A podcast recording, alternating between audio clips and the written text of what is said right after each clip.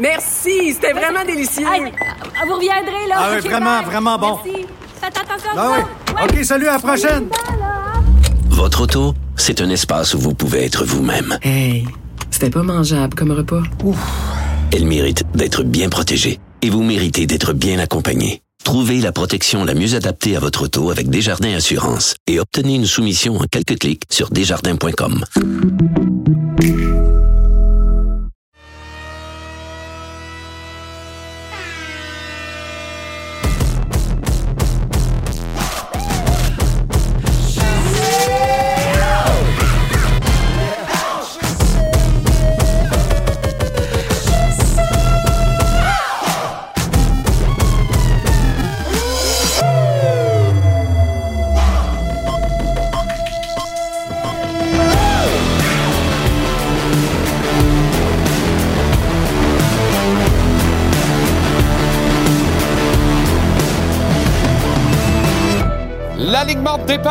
le Colisée, Tony Marinaro. Le show, l'agitateur Maxime Lapierre et le fiche.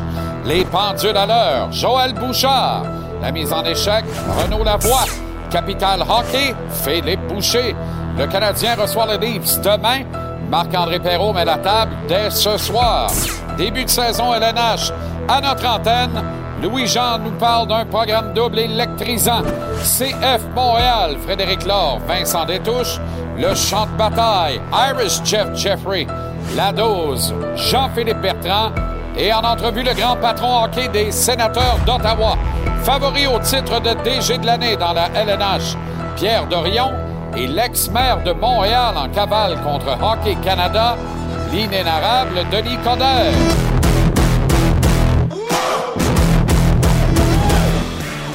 Comment allez-vous? Très heureux de vous retrouver. Je vous souhaite un mardi à votre goût. Bienvenue à JC dans 24 heures. Nous serons en direct du temps au Centre Bell pour une spéciale 60 minutes en avant, avant match du premier duel de la saison entre le Canadien et les Leafs de Toronto. Si vous possédez des billets pour ce match et désirez vous y rendre demain, je présume que oui, vous avez acheté des tickets parce que vous voulez être là, euh, au prix du ticket d'ailleurs, ça vaut à peine. Vous pouvez en profiter pleinement et arriver un peu plus tôt. Euh, vous aurez accès euh, par l'entrée du côté de la gare Windsor dès 16h45 afin d'assister à la spéciale de JC en direct dès 17h. Alors, allez voir les réseaux sociaux de l'émission JC TVA Sport, mes réseaux sociaux personnels. Venez me dire que vous allez être là demain. Ça va me faire plaisir de me rappeler que vous m'aviez averti de vous accueillir comme il se doit demain dans notre plateau au Temple, au Centre Bell. On y sera de 17h jusqu'à 18h avec, entre autres, invité le directeur général du Canadien, Kent Hughes, et la présidente de groupe CH, France-Margaret Bélanger, ou devrais-je dire vice-présidente principale, mais la patronne, on va le dire comme c'est, la patronne. Alors, c'est un rendez-vous auquel je vous convie. Vous ne voulez pas manquer ça demain par le truchement du téléviseur ou en direct sur place, qu'on puisse enfin se revoir la binette en personne. Il était grandement temps. OK.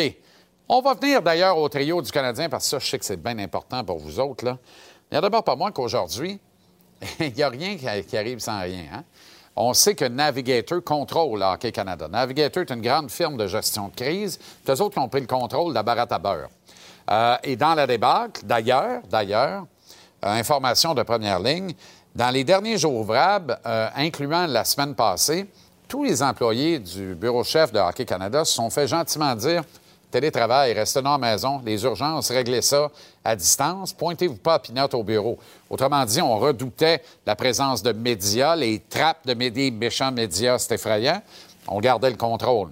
On négociait tacitement, d'autre part, le départ du président Scott Smith. Et euh, le départ est maintenant chose faite. Il a officiellement démissionné aujourd'hui de ses fonctions. Le board, l'exécutif, en a fait euh, tout autant au conseil d'administration. Bref, le ménage est fait. Pas complètement. Le premier bout de la patente est réglé. L'indécence est réglée. Il reste maintenant tous les dossiers de grossière indécence. Puis grossière indécence, je suis poli en calvasse. Il a mené de front euh, le combat à l'occasion de ses chroniques quotidiennes euh, du matin à BPM Sport. L'ex-maire de Montréal, accessoirement ministre délégué au sport, à la jeunesse, sous un gouvernement de Jean Chrétien à l'époque, est avec nous.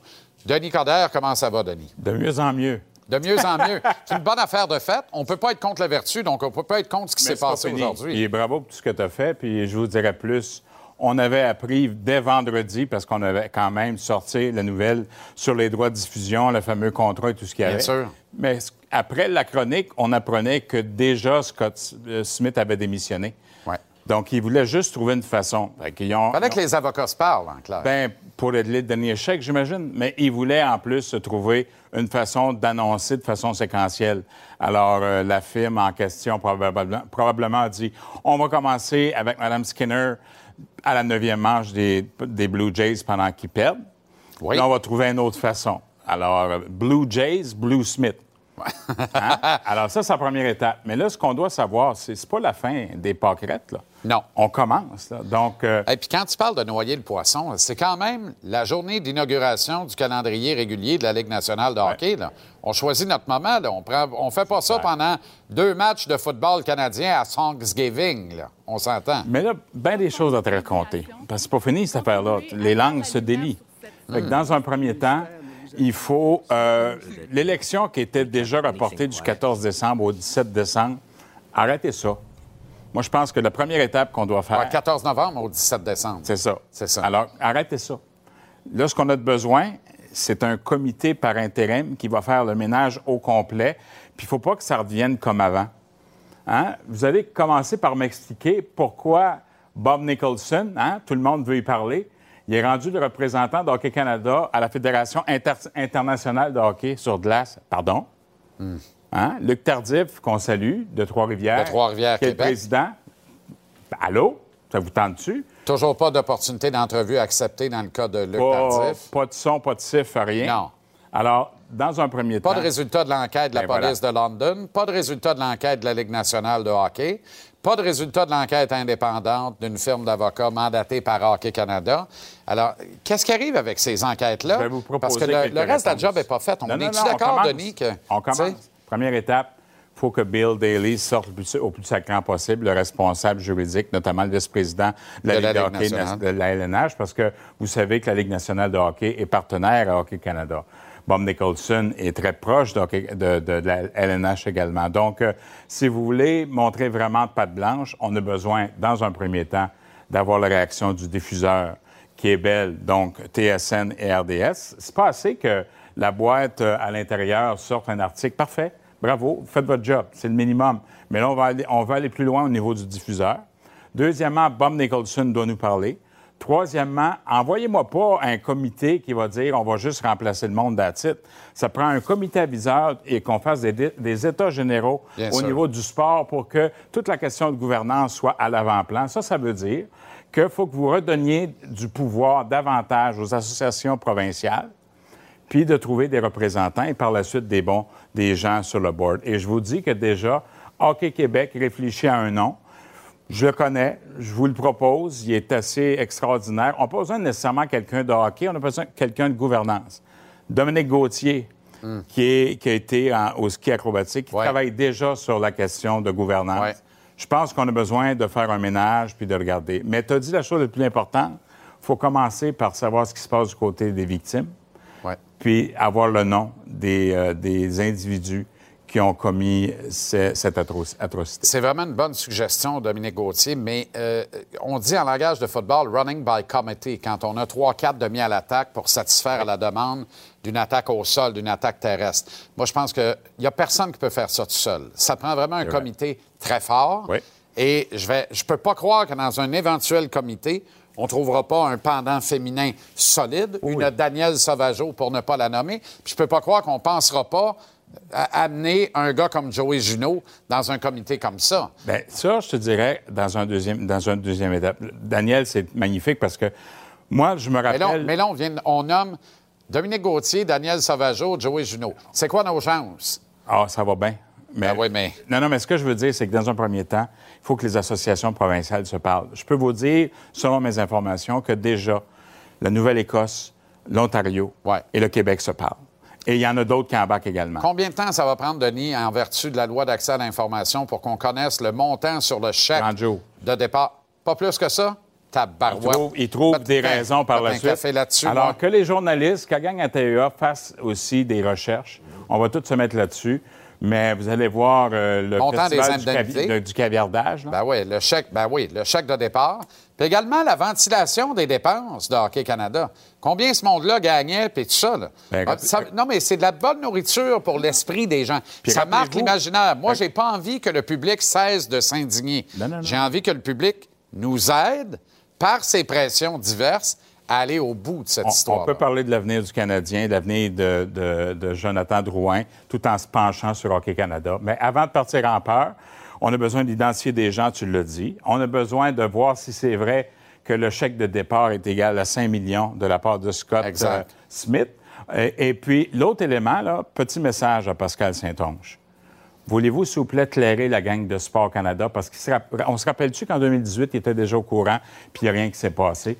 Et que, sortez-moi pas, s'il vous plaît, je vous aime beaucoup, la date, vous faites un bon travail, sauf que là, vous commencez à répéter ce que les fonctionnaires vous disent. Alors, prenez position, soyez, soyons forts et que on peut s'inspirer d'un des éléments que Justin a sorti, qui a dit qu'on allait changer. Il a mis ses culottes journée-là. On n'est pas toujours d'accord avec ce qu'il fait, mais là, il était Ouais. bon. Là, il Faut n'y avait, pas. il y avait pas de l'air avec culotte courte, comme tu dis. Non, c'est ça. Alors, euh, on a besoin de faire un ménage à tous les niveaux, y compris de Sport Canada. Excellent travail, Denis. Merci beaucoup. Merci beaucoup. À la prochaine. C'est le début de la saison régulière des Canadiens de Montréal.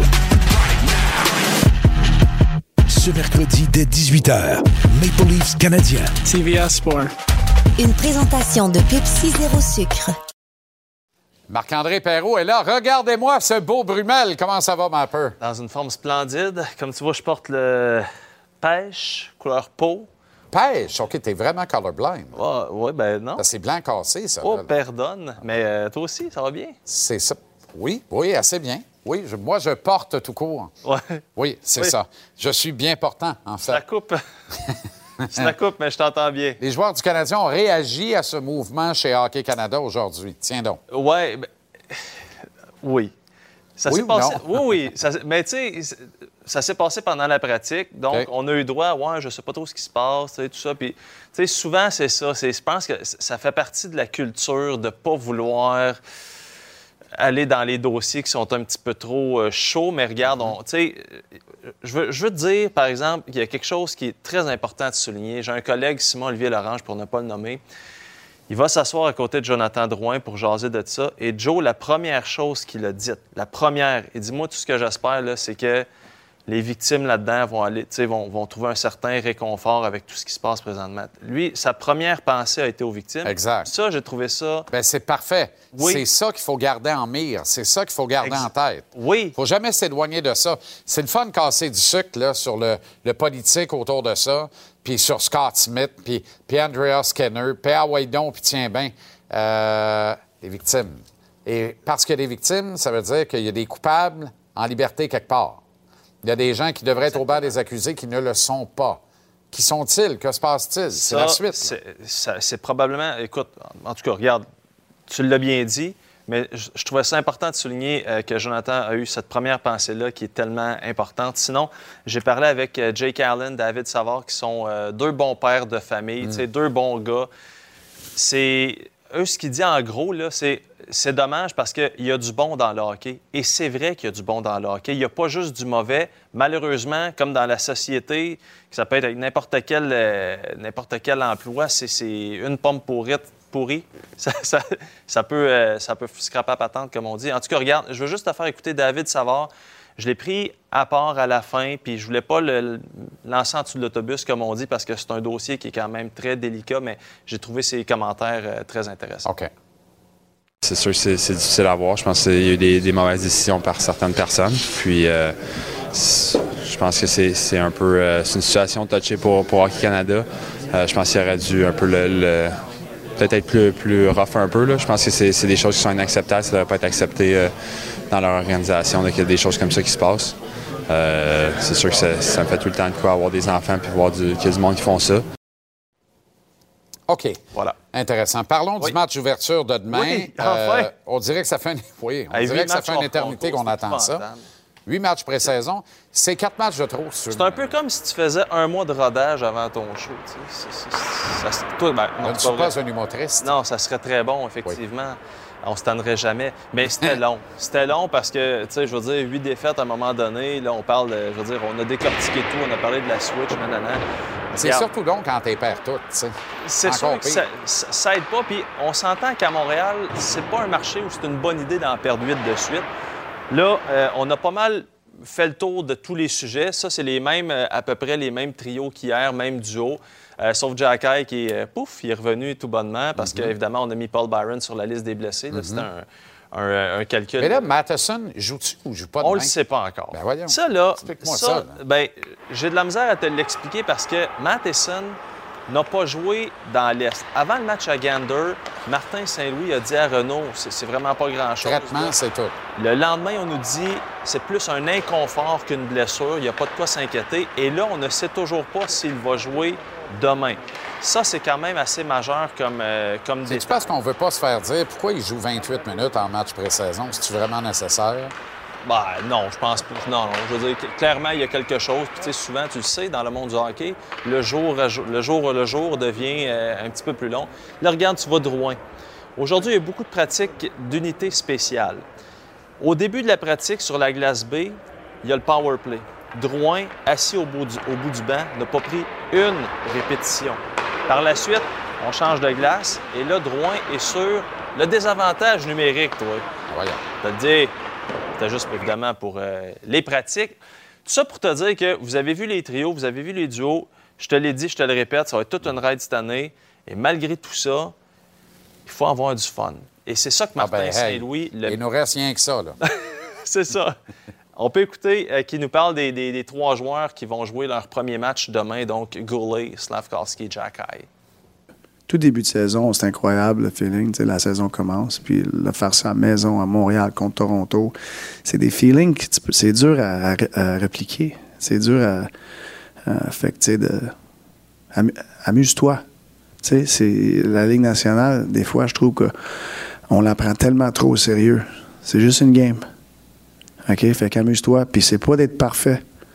Tu vas en faire des erreurs. Tu vas avoir 3-4 jeux, tu vas vouloir avoir. Ils sont partis c'est de, de, de, de- continuer, puis, puis euh, de- d'essayer de t'amuser à travers le, peut-être euh, l'atmosphère et peut-être le petit stress de ta première game. Tu as été plus intéressant que la, que la clip, là, c'est rare. Goulet, non, non, mais c'est pas que t'es pas intéressant, mais Martin est toujours intéressant, c'était ça que je voulais dire. directement dans le non, foie. non, non, non, non, non, non, mais Avec mais tu une que je vélocité serais bon après, après huit semaines de rodage.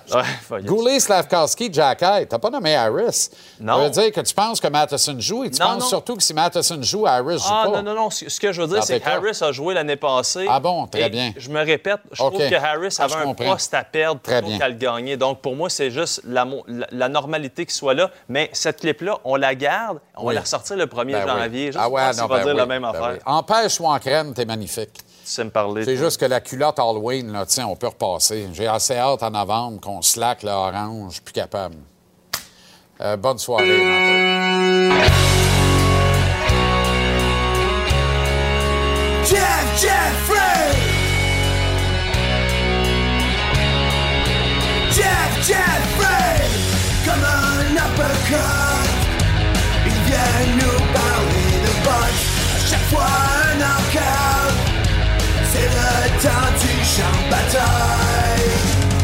le champ de bataille Harris, Jeff Jeffrey, qui arrive avec euh, la nouvelle ou l'inverse. La nouvelle arrive et Jeff suit au pas de course. Artur Beterbiev a rendez-vous avec Anthony Yardy le 28 janvier en Angleterre. Deux grands cogneurs, 18 victoires, 18 knockouts pour Arthur Beterbiev, 22 victoires, 2 défaites, 21 knockouts, dont 28 pour Anthony Hardy en Angleterre.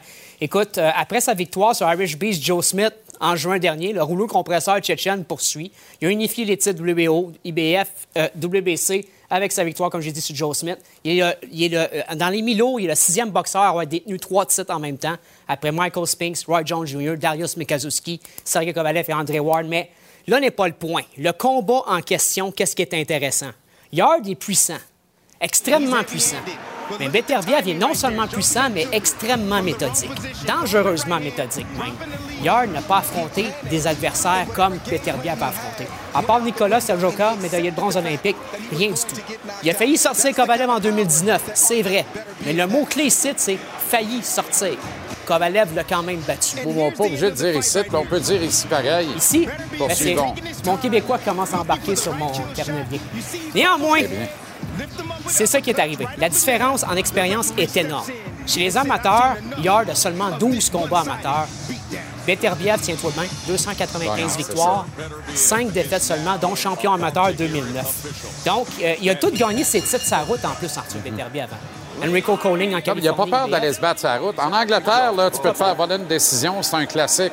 Mais euh, Beterbiev n'a pas peur de se faire voler une décision. Il arrête tout son monde bien avant la limite. C'est un des meilleurs livres pour livre au monde. Il y a Et là, on 18 veut le présenter aux Anglais, quoi. On- on- parce qu'il a eu beau avoir déchaussé Joe Smith dans son fief euh, à New York, ça n'a pas passé la rampe vraiment de la grande popularité américaine. Mais veux-tu- je te dis, c'est pour ça que ça ne dérange pas d'aller en Angleterre. Présentement, en Angleterre est la grande plaque tournante de la boxe avec la vedette, la, grande vedette Tyson Fury, Savannah Marshall chez les femmes. La grande place à être, ça- à la boxe présentement, c'est au cœur de l'Empire britannique. C'est là que ça se passe. Fury, d'ailleurs, va cacher in encore une fois contre Derek Chisora. Ah. Mettons que ça fait pas l'unanimité. là. On n'a pas Euh, sauté de notre 14e, chaise, hein? euh, aspirant à sa couronne. Je comprends, là, tu as une défense optionnelle contre un top 15.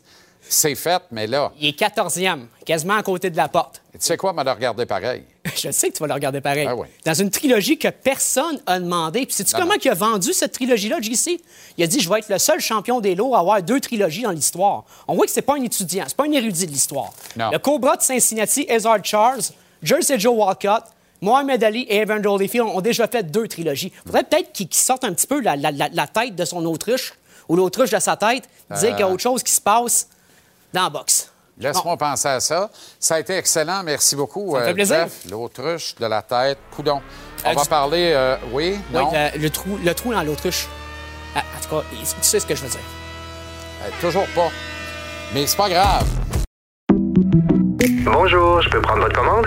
Oui, je vous prendrai le sandwich, le délice du Sud. Par contre, j'enlèverai le poulet, l'ananas, les oignons puis le fromage feta. Votre auto, c'est un espace où vous pouvez être vous-même. Euh, donc vous voulez juste le, le pain et la sauce? Oui, monsieur. Elle mérite d'être bien protégée et vous méritez d'être bien accompagné. Trouvez la protection la mieux adaptée à votre auto avec Desjardins Assurance et obtenez une soumission en quelques clics sur desjardins.com.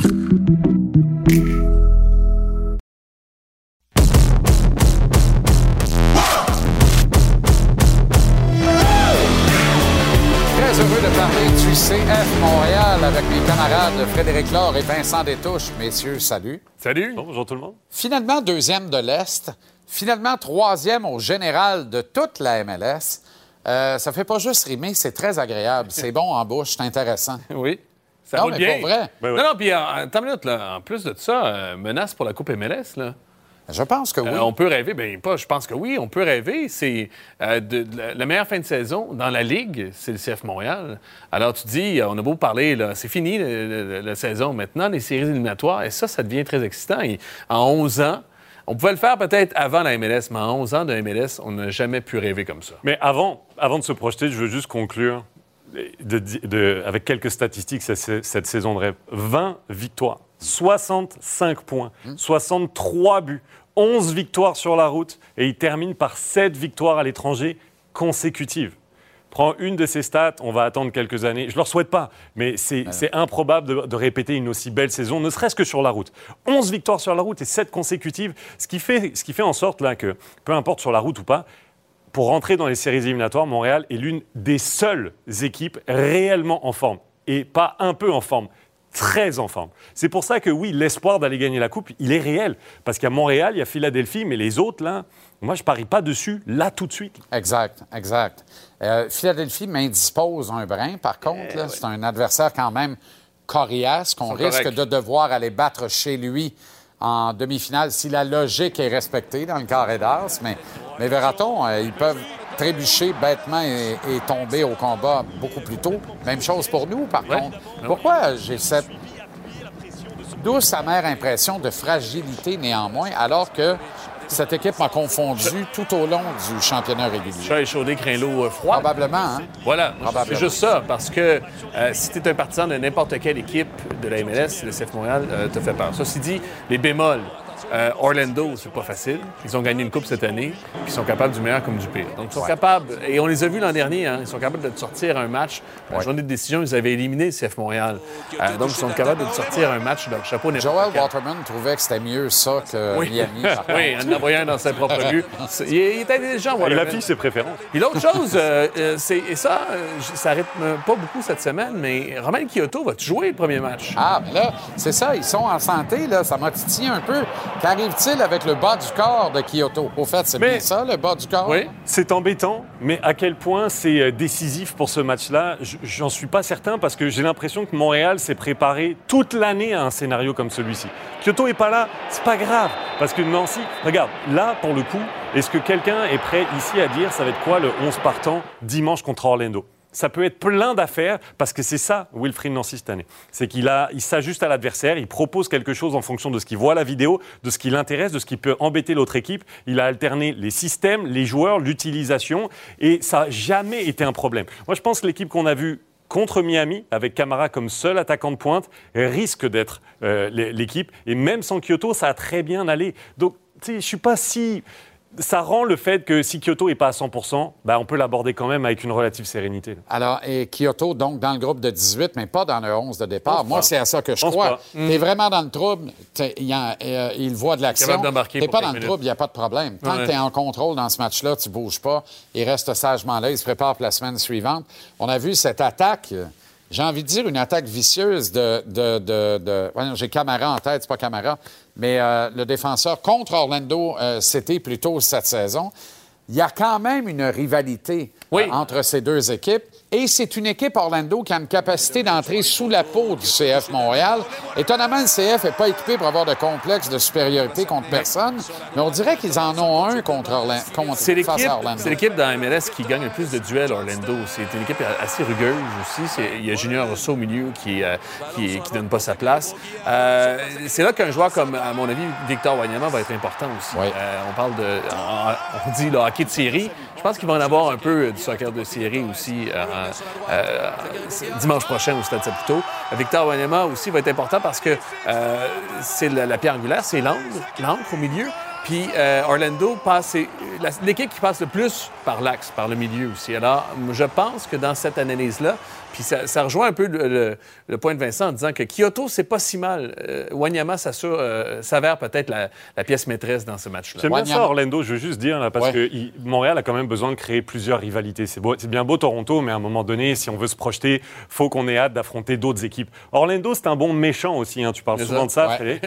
D'année en année, c'est vrai qu'il y a eu des, des matchs, des matchs accrochés. Ils, ils nous ont blessé Piatti, il y a eu carton rouge sur carton rouge, un peu plus tôt cette année également. Il y a un historique. Et l'an dernier, c'est l'équipe qui a empêché Montréal de rentrer en séries éliminatoires. Dernier match de la saison régulière, si Montréal gagnait, Montréal était qualifié. Orlando a, a- a battu Montréal et a dit ciao, bye, restez chez vous, bon hiver. Fait que voilà, là c'est la revanche. On est un an plus tard avec le même entraîneur, grosso modo le même groupe, mais pas du tout la même saison. Donc c'est l'heure de la revanche. OK, Wynama annonce son départ. L'équipe demeure inébranlable et maintient le cap. Euh, Kyoto décide de jouer un match qui ne veut absolument rien dire, donc de jouer les deux matchs en sélection nationale, revient sur une patte. L'équipe maintient le cap, demeure inébranlable. Le statut de Wilfred Nancy paraît plus que jamais incertain malgré tout ce qu'on peut imaginer, c'est-à-dire ça n'a pas de bon sens, ça en va nulle part. Moi, toutes les informations que je reçois sont à l'effet que faut en profiter là parce que peut-être que ça achève. L'équipe demeure implacable, imperturbable. Est-ce que le groupe s'est rallié à la cause de Wilfred Nancy en disant c'est une chance unique et on ne va pas la rater cette année? Parce que à travers tout ça, c'est l'union de cette équipe. Mauvais jeu de mots quand il est question de battre Philadelphie pour aller jusqu'au bout, mais c'est l'esprit de corps de cette équipe qui semble euh, soulever les montagnes depuis le début du calendrier.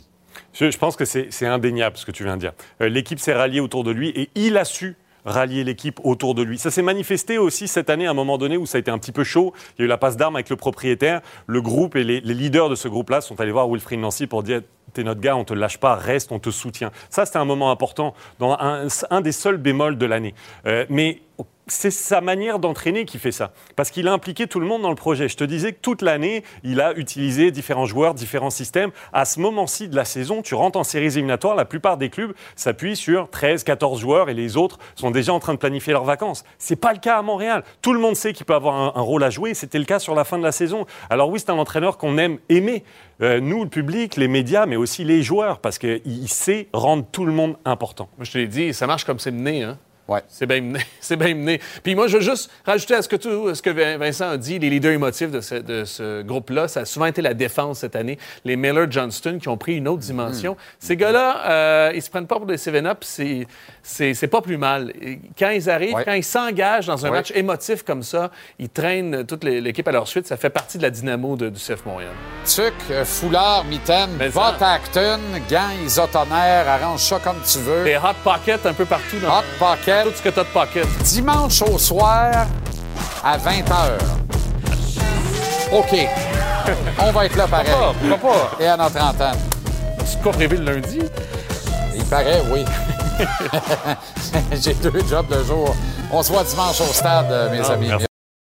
Protégez vos dépôts, c'est notre but.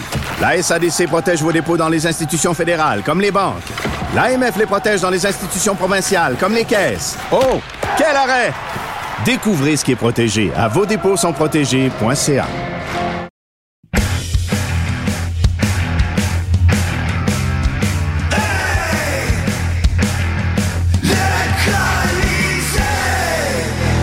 Le retour de Tony Marinaro en studio. Comment ça va, Tony? Ça va excellent. Et toi? Excellent. Très bien, merci.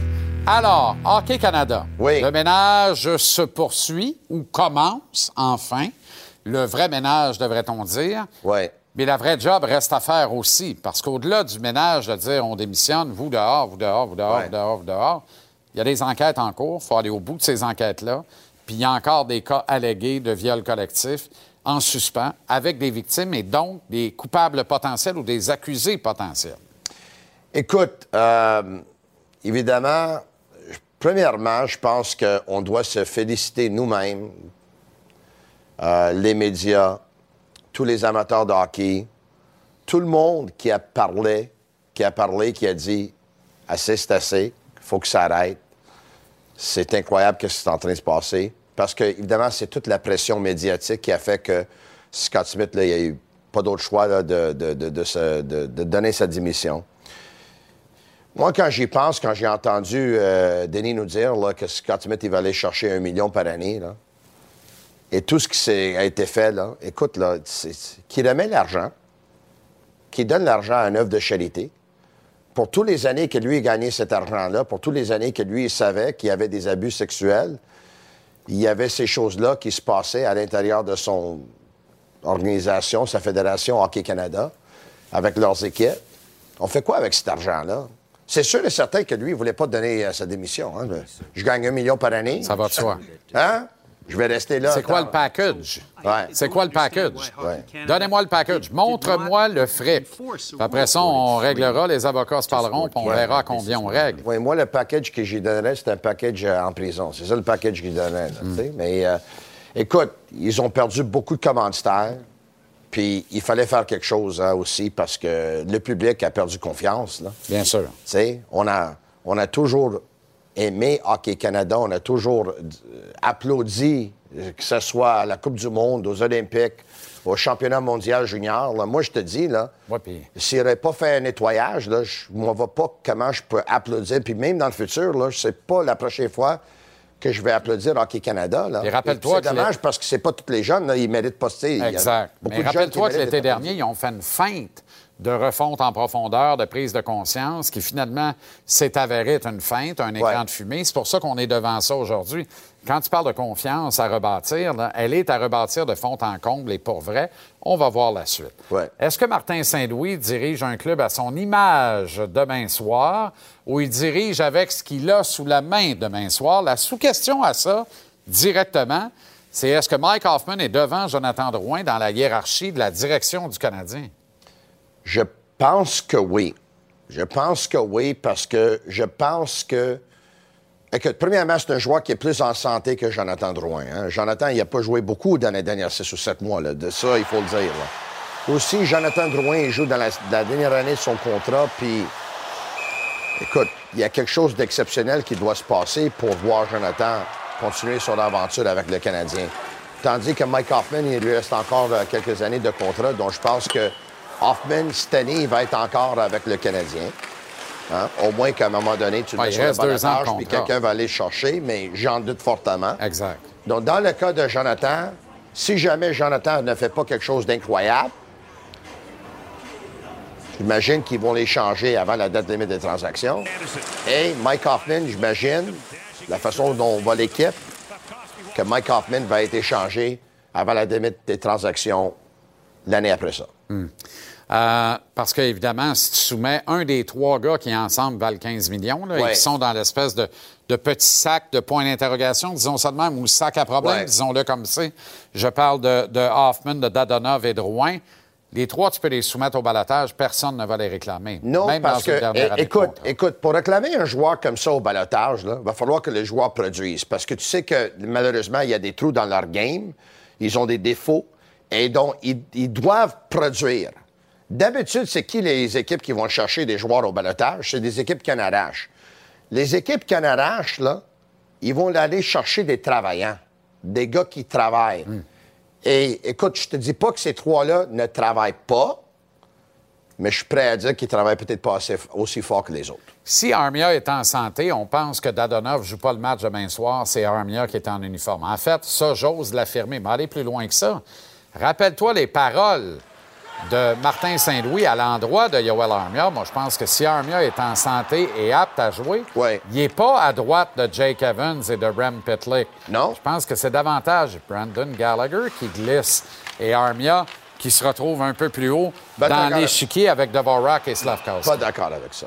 Pas d'accord avec ça. Pour moi. Fallait que je trouve Ar- une façon que tu sois en désaccord. Mais écoute, Armia, c'est un joueur de quatrième trio. Là. Arrête. Là. C'est- Ben non, arrête ça. Ah, ben, ben, Brandon Gallagher, c'est un joueur de quoi d'abord? Mais Brendan Gallagher, il est meilleur que Yoel Armia. Non, non. Ça peut plus, Non, plus tu peux pire pas, journée, tu il peux pas aller lui, sur. Cap Friendly puis dire l'un gagne 6,5, le trois- l'autre 3,8, celui de 6,5 est meilleur. Parfait. Ça marche pas de même. là. Donc, toi, tu viens de, de, de, de- d'une autre planète, tu arrives ici, tu regardes des matchs, tu oublies leur salaire, tu ne sais pas leur salaire. Et tu, tu vois plus de qualité en Yoel Armia? Ça dépend Moi, je vois qu'il y a un gars qui est plus grand, qui est plus fort, qui est plus costaud, mais qui n'utilise jamais son corps. Hmm, Ça dépend quel match on regarde. Si Armia est dans son match A, sa A-game, c'est même pas dans la même catégorie que Brandon Gallagher. Si Gallagher est Parce dans que- son match A, il marque Ben, un le match A de. Brandon Gallagher, là, on va le revoir quand? Parce que ça fait deux ans qu'on ne l'a pas vu. là. Est-ce qu'il est encore capable d'avoir un match A où il y a juste des matchs B? Je sais qu'il aurait aimé un match C avec le C sur le chandail. Là. Est-ce que Mais là, il- Gallagher- il est résolu à des matchs A, mais dans le fond, c'est- ça devrait être un B. Est-ce que Gallagher, à un moment donné, était un joueur de premier trio? Euh, y a, oui, il y a des lustres. Euh, est-ce que c'était. Est-ce euh, qu'il a déjà été un joueur de deuxième trio? Non, mais est-ce que c'était sur le premier trio, tu parles de l'association avec Dano et Tatar? Exact. Est-ce que c'était dans les circonstances parce que c'était tout ce qu'on avait? C'est Ouais. un peu ça, là. Il n'y avait pas de Suzuki dans l'équation, il n'y avait pas de Caulfield, il n'y avait rien de ça, là. On n'avait pas grand-chose. Mais est-ce que euh, Josh Anderson, pour l'instant, il n'est pas allé droit sur le premier trio à cause de circonstances parce que les Canadiens n'ont pas un joueur de, de Bon point. allié droit? Attends, donc que, où est-ce que je vais arriver avec ça? Bon point. Parce que Gallagher, à un moment donné, tu vas le voir jouer avec ces deux gars-là. Euh, Moi, tu je veux dire avec Suzuki et Caulfield? Oui, parce Pardon? que... Un instant. Voyons donc. Parce que Anderson va manquer de constance. À un moment donné, tu vas voir Gallagher. À un moment donné, tu vas voir Hoffman. À un moment donné, tu vas voir peut-être même Joe Drouin. Puis à un moment donné, je ne serais pas surpris que tu vois Slavkowski. Ben. Moi, je pense pas. Tu penses-tu que Josh Anderson, il va jouer aller droit sur le premier trio du match numéro 1 au Non, match pas numéro pantoute. 82? Il devrait même pas jouer celui de demain. Ça devrait être Sean Monahan qui joue là. T'as pas nommé Monahan. Je t'ai assommé, je t'ai genou dans mes bas. Mais Monahan, je ne l'ai pas mentionné euh, sur l'aile parce que toi, euh, depuis euh, un mois, tu dis qu'il va jouer au centre. Non, c'est pas vrai, ça. Tu sais très bien que c'est pas vrai. Dernièrement, tu très que, bien que vrai. l'as dit que tu, tu le verrais à l'aile droite sur, sur ce trio-là. Exactement. On va te le donner. Je pense que c'est le meilleur fit dans le paysage canadien actuellement. Je t'ai fait réagir. C'est le meilleur fit. Tu voulais une réaction, Ben, je c'est ça que fait tu voulais. réagir. C'est ça que tu voulais. Mais j'étais convaincu que Kirby Doc, le Canadien, allait investir dans lui pour jouer au poste de centre. Ça, tu as raison, mais je, Merci. te- je demeure convaincu que c'est une erreur. J'avais aussi raison que les Canadiens vont commencer avec Slavkovski sur un troisième trio avec Dvorak et Gallagher. Euh, oui. J'avais aussi je- raison que je- Slavkovski attends, ne je jouait con- pas sur le quatrième trio Je continue Gallagher. de penser que c'est une erreur et tout. Ah, ça se peut. Ça se peut. Parce que là, troisième, tu peux encore débouler. Oui. Quatrième, tu peux pas débouler. Ouais, c'est vrai. Tu pourrais monter sa passerelle, ce qui est l'équivalent de débouler. moi, Yoel Armia va être bien honnête avec toi, là. Il me frustre énormément. Parce Moi, que. J'entends ça, là, c'est Parce que, mais écoute, comme Gallagher te frustre peut-être, mais Gallagher, je sais qu'il n'est plus le joueur qu'il était avant. Non. Mais je sais qu'il va me donner tout dans son corps. Moi, les athlètes professionnels qui ne me donnent pas tout ce qu'ils ont dans leur ventre, que ce soit des athlètes professionnels, des athlètes amateurs, des animateurs de sport à la TV ou à la radio, les gens qui me ne donnent pas 150 d'eux-mêmes, c'est pas de Chose est certaine, Tony, si toi et moi, on donne tout ce qu'on a dans notre ventre, il va en avoir pour tout le monde. Ah, ça, c'est sûr. Bonne soirée.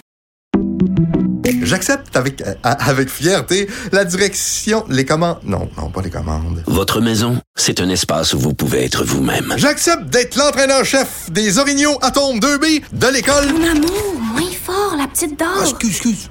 Tu parles à qui? Elle mérite d'être bien protégée et vous méritez d'être bien accompagnée. Trouvez la protection la mieux adaptée à votre maison avec Desjardins Assurance et obtenez une soumission en quelques clics sur desjardins.com.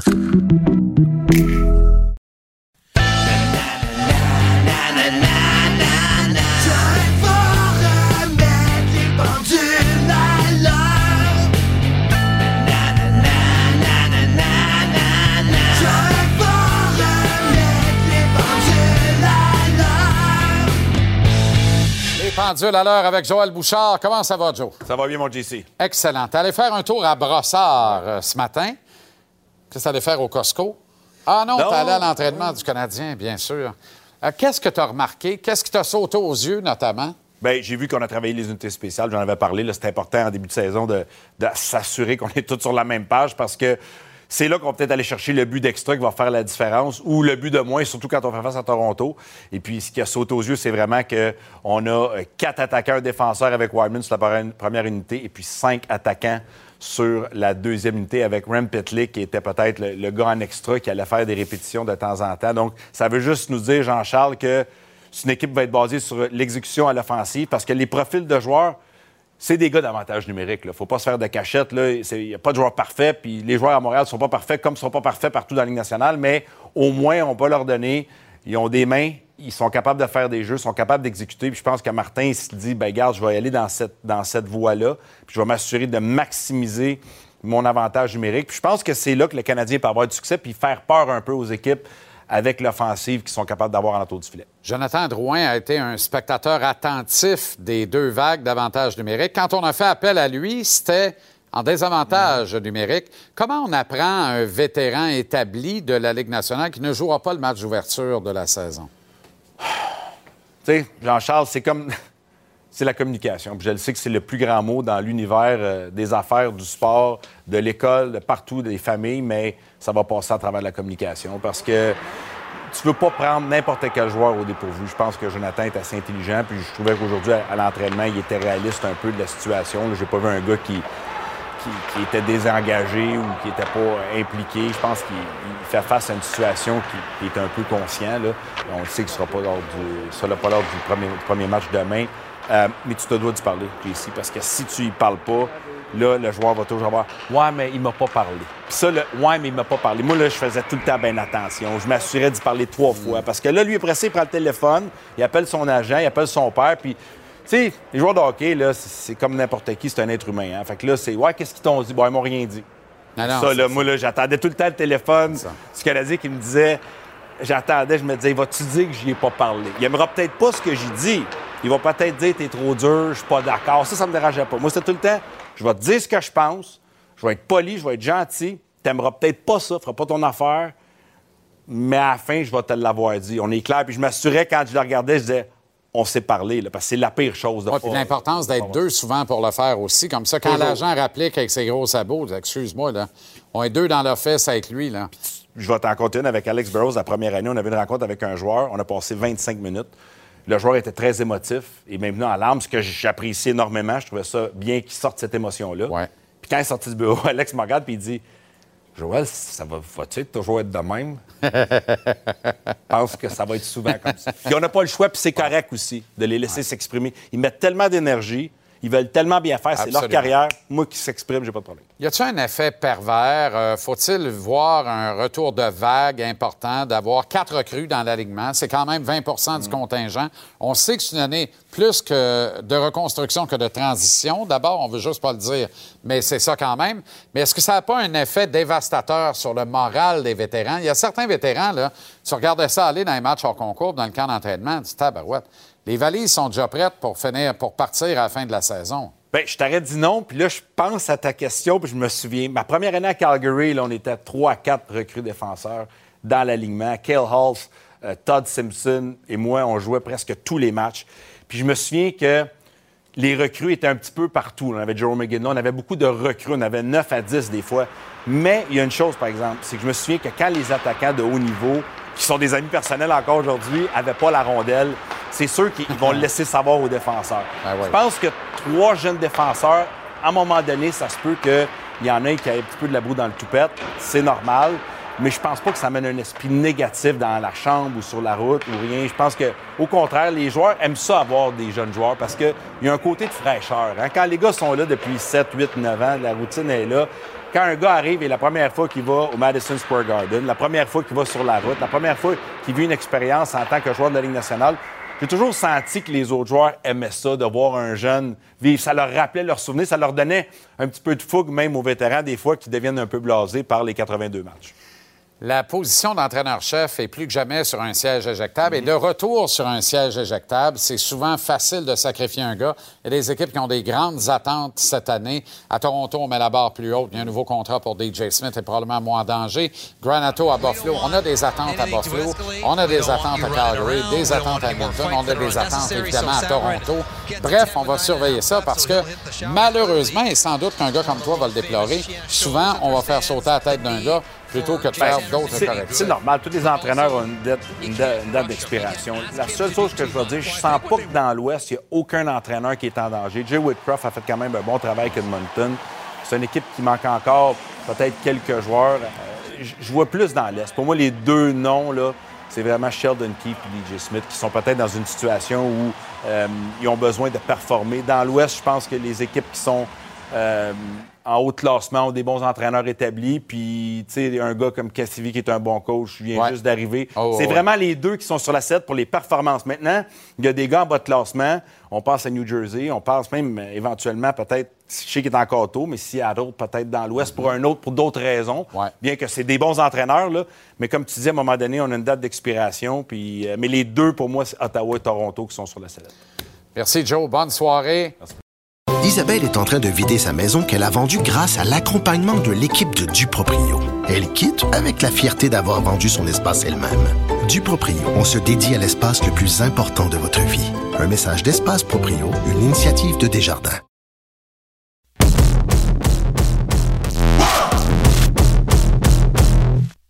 I think there were some some good plays that I tried to make, but I'm sure that I can be much much better than I was during this training camp, and I just hope I can I can show it during the season. And yeah, I I feel like I can be more better. Mm, I think everyone is maybe sometimes a little too hard because of course I want to be successful, and yeah, sometimes I'm yeah, maybe a little harder than I should be and take it more easy. But I don't know. I want to win. I want to be best, and I think that's that's how that's how it is. Bon, les bas de contention dans les gogoons, accessoirement, c'est Juraj Slavkowski. Comment ça va, Louis? Ça va bien, je suis content de te retrouver, content d'être de retour sur ton plateau. Alors je ça, pense que entre- c'était mon micro qu'on Ben oui, entendait. ben oui, Et non pas le micro à Uri Slavkowski. Mais la balance va être faite à temps pour l'avant-match de demain, Canadien Exactement. Je me suis entretenu avec la recrue du Canadien tout à l'heure, dans le vestiaire du Canadien, à l'aube de son premier match dans la Ligue nationale. Et lui, les derniers mois ont quand même été malades. là. Ça a été fou. Premièrement, Premièrement, il ne savait pas qui était le tout premier choix. Et rappelle-toi quand il, quand il gambade, quand il traverse la foule au Centre Bell et on scande son nom alors qu'on n'est pas sûr. On voulait Shane Wright. Là, on a Slavkowski et c'est comme s'il a gagné les partisans en- dans le temps de le dire en quelques minutes. Un camp d'entraînement qui n'a pas nécessairement été facile. C'est pas comme s'il a brûlé euh, le camp d'entraînement du Canadien Non. de Montréal, mais ce gars-là, il a une bouille, il a du caractère et il veut. Et ce qu'il disait essentiellement, c'est. J'ai pas nécessairement été satisfait, mais, mais j'ai de grandes attentes. Je rêve de ce moment-là. Et, et il est capable, tu sais, il- place la barre extrêmement haute. Et il a dit, j'ai pas, c'est même pas proche. Vous avez même pas vu un quart de ce que je suis capable de Et faire. c'est vrai. Et il place la barre extrêmement haute, tout en reconnaissant aussi que il a par moments peut-être été trop dur sur lui. Il est très honnête, très euh, franc lorsqu'il s'adresse aux médias. Tu te rappelles à Buffalo, à un moment donné, j'ai pas été bon. Euh, alors, euh, même dans un match préparatoire, il avait fait cette déclaration-là. Alors, c'est un projet. Il y a beaucoup de travail à faire.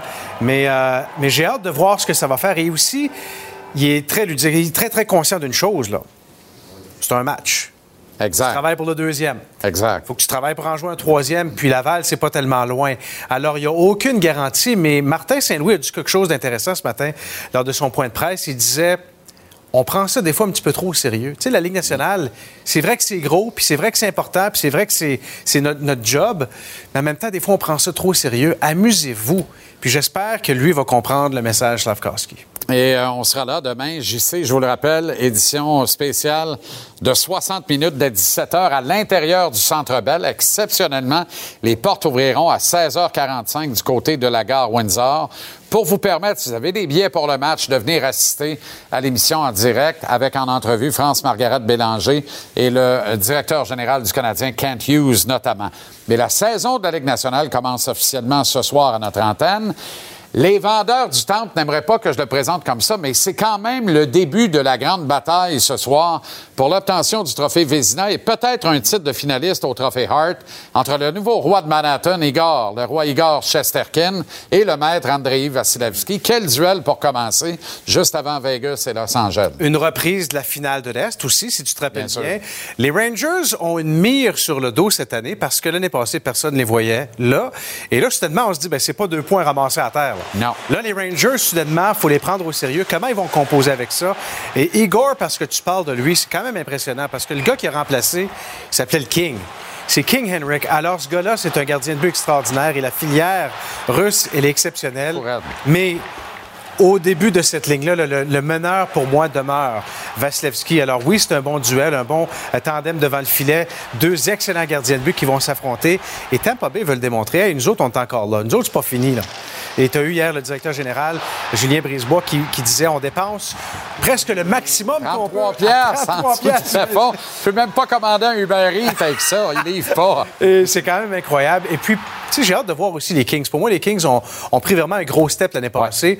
Et les Golden Knights, tu sais, cette année, pour moi, là, c'est là que tu dis, Jack Eichel, c'est ton moment, là. Ben oui, puis je pense que le X Factor ne joue pas, ne, ne porte pas de patin sauf dans les entraînements, c'est Bruce Cassidy. Je pense que c'est la clé de l'énigme à Vegas pour voir les. Golden Knights faire un Mais bout. devant le filet, devant le filet. Énigme. Et je veux dire, honnêtement, c'est là où je me dis, je, je comprends pas. Je comprends pas qu'est-ce qu'ils ont fait. Et, et- et clairement, je veux dire, on a, on a, on a toutes mis nos billes dans le même panier, nos œufs dans le même panier. Alors, j'ai hâte de voir les Golden Knights. Est-ce que c'est l'année où ils vont prendre un recul encore une fois? Et là, ils, vont se retrouver à l'extérieur des séries. J'ai hâte de voir programme double ce soir avant le Canadien sur nos ondes demain. Dès 19h avec grand plaisir. Bonne soirée, bonne saison. Merci, merci. Bonne saison. OK, le ménage est pas mal fait à Hockey Canada. Le président Scott Smith a finalement finalement démissionné. C'est donc dire que l'accord sur la cessation de ses services est ratifié. C'est plus de même qu'il faut le dire. À quel prix? Pour l'instant, seul Smith, Hockey Canada et les avocats respectifs le savent. Mais après moult demandes d'accès à l'information, probablement pas avant un an, mon humble opinion, mais peut-être avant aussi, on va tous le savoir combien ça a coûté se défaire de Scott Smith. On pourrait avoir une ventilation des coûts qui nous permettrait également de voir qui gagnait quoi et à hauteur de combien dans ce calvasse d'organismes gangrénés-là. Autrement dit, on pourrait faire un moyen saut. Parce que Scott Smith part pas avec son cul puis ses dents, puis c'est tout. Il part avec un chèque, un chèque copieux, assurément. De quoi se terrer au chalet tranquille, boire des bons scotch, en continuant de mépriser la jeunesse canadienne et les femmes victimes de crimes sexuels. En fait, L'indécence est réglée, Smith est parti, mais il reste quand même la grossière indécence, et là, c'est poli quand je le dis de même.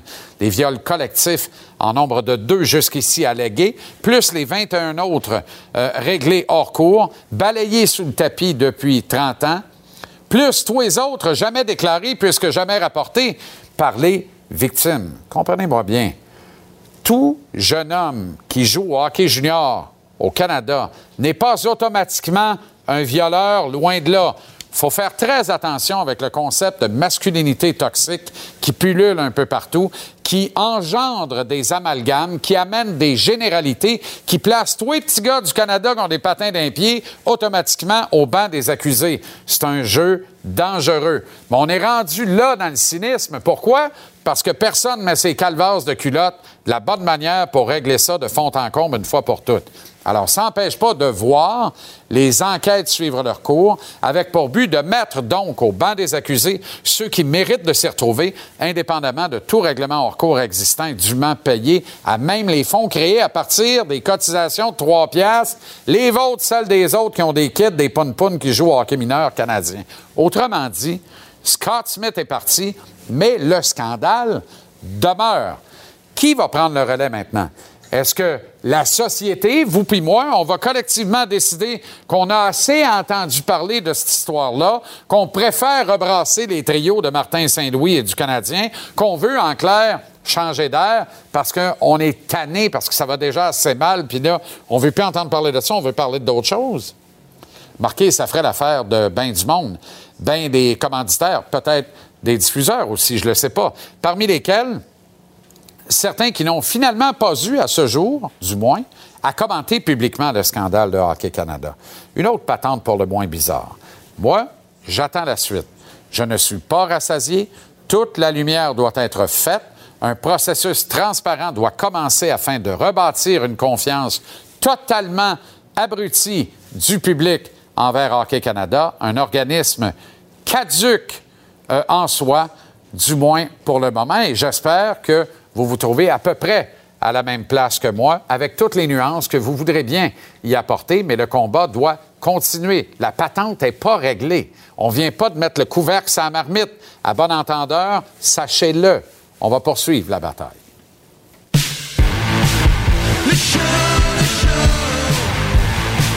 Il a joué dans le. Le le.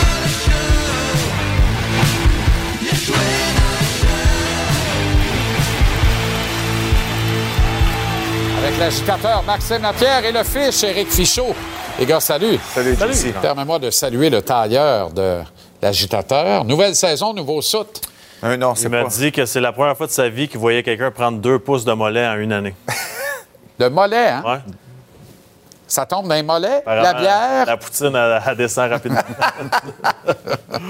OK, réaction d'abord sur le ménage à Hockey Canada, ou en tout cas, euh, l'apparence de début de grand ménage. là.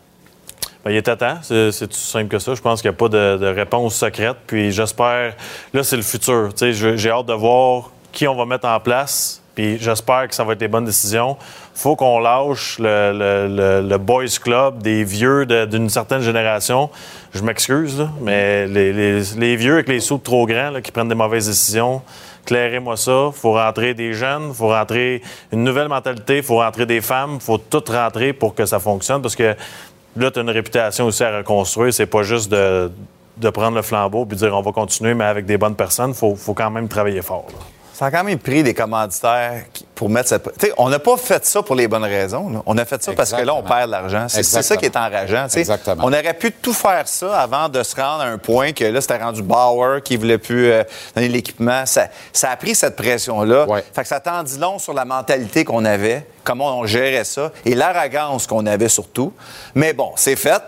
Même si c'était pas pour les bonnes raisons. Maintenant, comme Max mentionne, là, c'est le temps de prendre des bonnes décisions et engager les gens compétents. J'espère qu'on verra Daniel Sauvageau se frayer un chemin jusqu'à l'exécutif de Hockey Canada. J'espère qu'on va lancer un SOS, rien de moins, à un gars comme Joey Junot.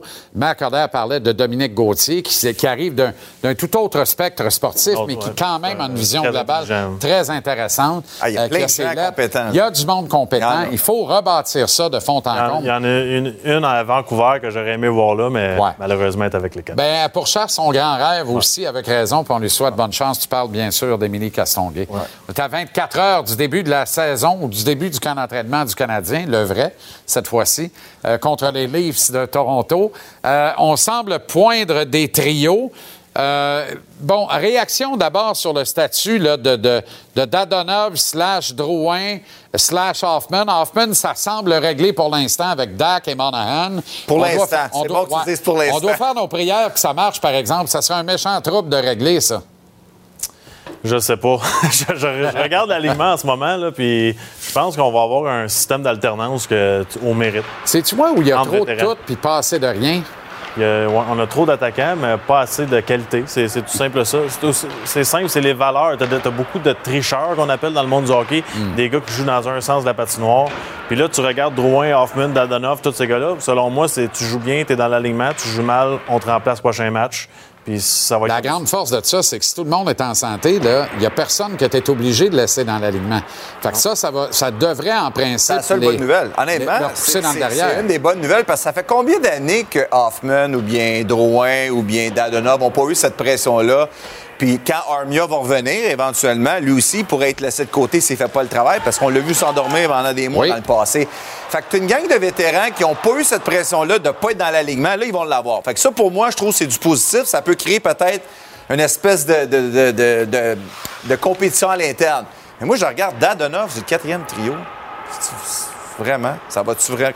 Je, je vois pas l'utilité d'avoir un joueur du style de Dadonov sur un quatrième trio. Je comprends qu'il y a Evans Pitlick. Oui, puis ils sont capables de créer de l'offensive aussi, de capitaliser sur des va- va- contre-attaques. un, il va-tu avoir l'attitude pour jouer sur un quatrième Ah, ben trio? Va-tu accepter ça? Il y a, il y a un paquet, paquet de points d'interrogation, là.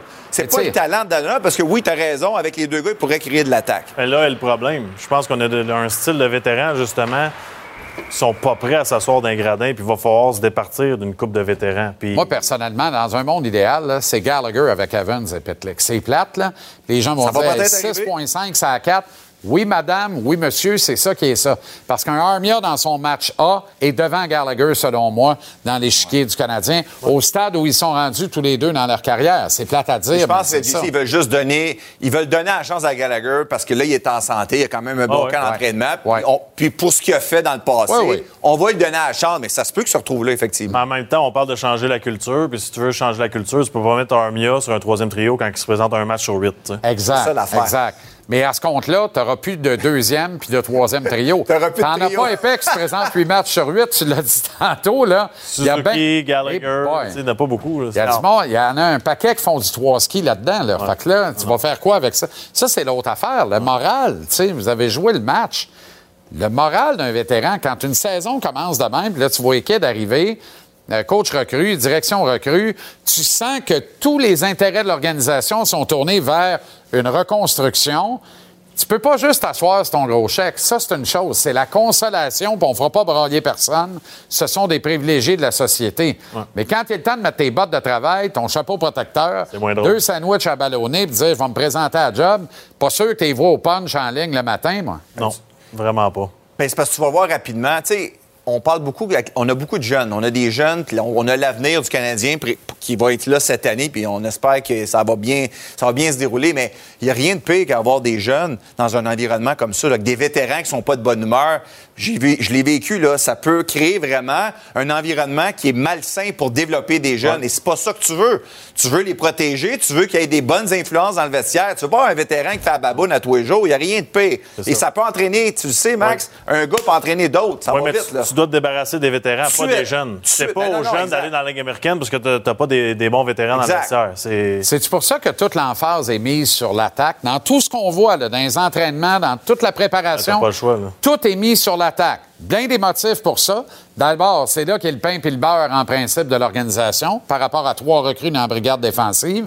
D'autre part, ta paire de goalers, c'est pas grave. Vais le résumer de même. C'est pas grave. Ils se font ouvrir. C'est pas grave. Ça dérange pas personne, euh, à part peut-être Monty, mais Allen est capable de faire face à ça.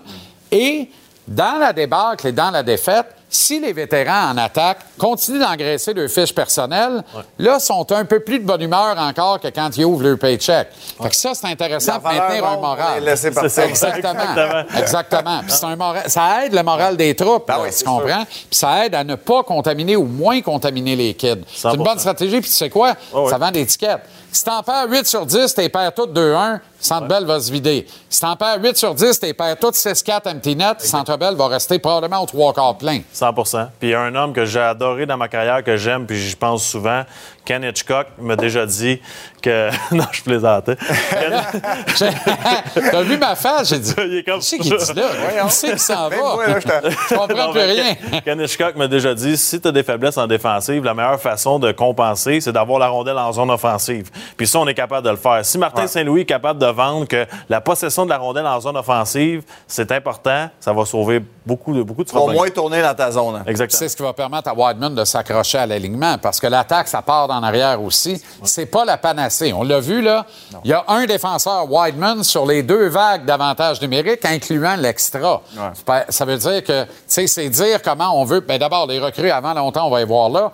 Mais on veut qu'ils apprennent, comme Slavkowski, tu ne joueras pas avec un homme en plus. Joue bien 5 contre 5, on verra après, c'est parfait. On va distribuer aux nan- les aux peur quand même, les défenseurs. C'est parce que, tu tu sais, comme moi, là, tu, tu veux pas que ce soit moins 10 après deux semaines. Ça va vite, là. Parce que ça va aller vite. là. Juste demain, là. Parce que je sais pas si Matheson va jouer, là, parce que. Quand incertain, quand joue, on incertain. dirait que c'est Harris qui va regarder ça en trois pistes. Parce que, tu sais, tu sais comme moi, Max, là, euh, je sais qu'on veut faire jouer les jeunes, puis on veut qu'ils aient de l'expérience, mais en même temps, tu veux pas les détruire après un mois, là, parce que là, ça va être dur à se remettre. Là. C'est Exact. juste ça qu'il faut faire Exact. Exact. Mais ils sont forts dans la boîte à poudre, dans le cas de Goulet et dans le cas non, d'Harris. il y en a. Goulet Jacky aussi. Jacky, d'après moi, là. Tu sais, tu fais du facing dans le backstore chez Costco. Il devrait être correct, là. Ça va bien, là. Tu sais, t'es Je pense prêt, pas là. qu'une coupe de défaite puis un moins 10, ça va l'affecter Jack Eye, mettons. On dirait pas, non. T'es content d'être là, dans le fond. Exactement. Content d'être là, si on Ces gars-là, ils prennent rien pour acquis d'habitude, parce qu'ils savent exactement, tu sais, un peu. Hey, mais sais. hein. Ben, Mais tu le hein. sais. tu sais. Exactement. Il a amené des cartes Costco pour tout le monde. Hey, boys. Harbour. Merci, Harbour. Bon programme double. Hey, programme double, ça part fort. Ça part. Pas fort, ça. Content, mon fils? Eh ouais. Un petit Content. de poulet. Pas de Ah ouais. coleslaw, deux sauces. Non, Let's go. Rangers Lightning, Golden Knights Kings à notre antenne de 19h. William et Sébastien ont enfin trouvé le condo de leur rêve. Ils l'ont acheté avec l'aide d'une courtière immobilière recommandée par Confia. Parmi les courtiers qui leur ont été proposés, William et Sébastien ont choisi de faire affaire avec Hélène. Elle connaissait bien le quartier et d'emblée, elle a compris leurs besoins. Ça a tout de suite cliqué. Mais quand même pas autant qu'entre William et Sébastien. Confia, on se dédie à l'espace le plus important de votre vie. Confia fait partie d'Espace Proprio, une initiative de Desjardins.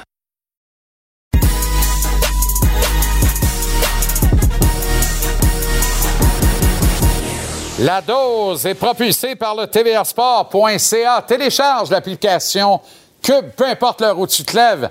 Tu as tous les résultats pertinents. Tu as des commentaires, des opinions, de bonnes entrevues menées par cet homme, Jean-Philippe Bertrand, qui nous présente ici un ou trois cafés selon son humeur du jour et sa nécessité de caféine, bien entendu, du mardi au jeudi. Comment ça va, JP? Très bien toi-même? Excellent. Tu commences la semaine en force, euh, vraiment. Avec un allongé? non, avec ce veston. Ah, merci. Euh, qui mérite un allongé. Oui, effectivement. Oui, un allongé, puis euh, euh, je regardais la composition de, de tes trios et on a vu que Jonathan Drouin ne faisait pas partie, là, à toute fin pratique, de la formation de départ pour le match de demain à, à Toronto. Et encore une fois, là, euh, tu sais, on n'est pas là pour lancer des, des tomates à Jonathan. Je pense qu'on souhaite tous qu'il reprenne sa, sa carrière en main. C'est sa dernière année de contrat. Et moi, j'en suis à me demander si son avenir est toujours dans la Ligue nationale de hockey, puisque Jonathan me fait penser à un paquet de joueurs qui ont dominé dans les rangs juniors et qui n'ont pas été capables de transporter ce rythme de jeu à l'échelon supérieur, c'est-à-dire la Ligue nationale de hockey. Écoute, sa meilleure saison junior avec les Moussets d'Halifax, c'est quand même 108 points. Tu vas me dire, ouais, je joue avec Nathan McKinnon. Vrai, mais c'est quand même 108 points quand même. Et euh, il a quand même joué 427 matchs, ne l'oublions pas. Mais euh, il, il est loin d'être celui qu'on attendait. Comme plusieurs autres. Je vais te sortir une coupe d'exemples, OK? Puis il y a quand même des bons joueurs là-dedans. Je pense à Stéphane Lebeau. Oui. Euh, tu l'as sans doute couvert à l'époque des cataractes de Shawinigan. Ah oui, bien sûr. Les deux 180 frères Lebeau avec Patrice Lefebvre. Exact. Quel- Le meilleur trio de l'histoire. Ben, possiblement. Ben, d'autres diraient c'est le trio des Denis à Sorel, là, mais ça, c'en est un capable. 188 points avec les cataractes. Et j'étais surpris, seulement 373 matchs dans la Ligue nationale pour. Stéphane Lebeau. Puis à un moment donné, il s'est dit, ben écoute, je suis pas capable de, de jouer le- le- la main game.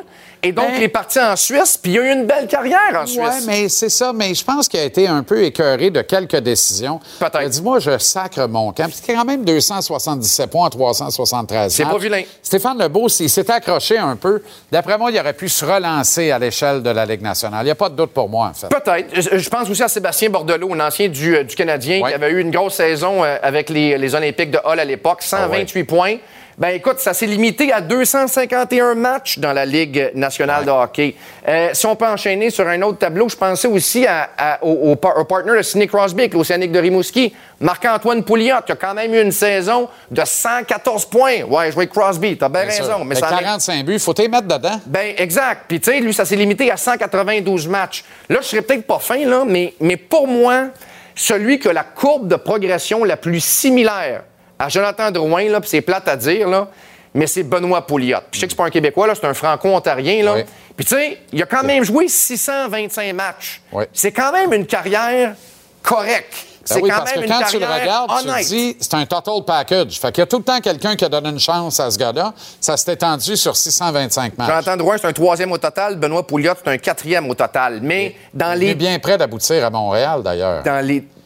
Ah oui, oui. Ben oui, s'il sort pas Ah quatre, oui, ben oui. euh, il, sort, il sort à Montréal. C'était Carey, exact. Ben oui, exact. Alors, là où je veux aller avec tout ça, c'est que la Ligue nationale n'est pas une fin en soi. Jonathan Drouin n'est pas une moins bonne personne s'il décide d'aller poursuivre sa carrière en Suisse, puis de jouer 48 games par saison, puis euh, d'avoir une belle qualité de vie pour sa famille. Puis, tu, sais, tu comprends ce que je veux dire? De voir du pays. Mais, mais la- euh, une chose est certaine, c'est que tu sais, il n'a pas été capable de transporter cette domination junior à l'échelon supérieur. Et je suis en train de me dire, après cette saison, s'il y a un club de la Ligue nationale de hockey qui va oser donner une chance. Merci, JP. La dose. Télécharge l'application Cube et va au tvrsport.ca. Bonne soirée. Bye bye.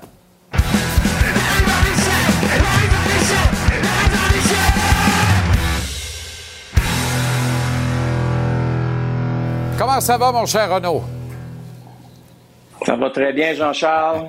Prêt pour une euh, grosse série face aux Indiens. On- Je ne sais pas si on a le droit encore de les appeler comme ça. Non, il mais- paraît, non, c'est les, les gardiens maintenant, les Guardians.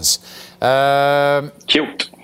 Avec des lanceurs coriaces. Moi, je te le dis, c'est pas gagné. C'est Oui, pas oui. gagné. Non, non, ça sera. Non, je sais. Je sais, je sais.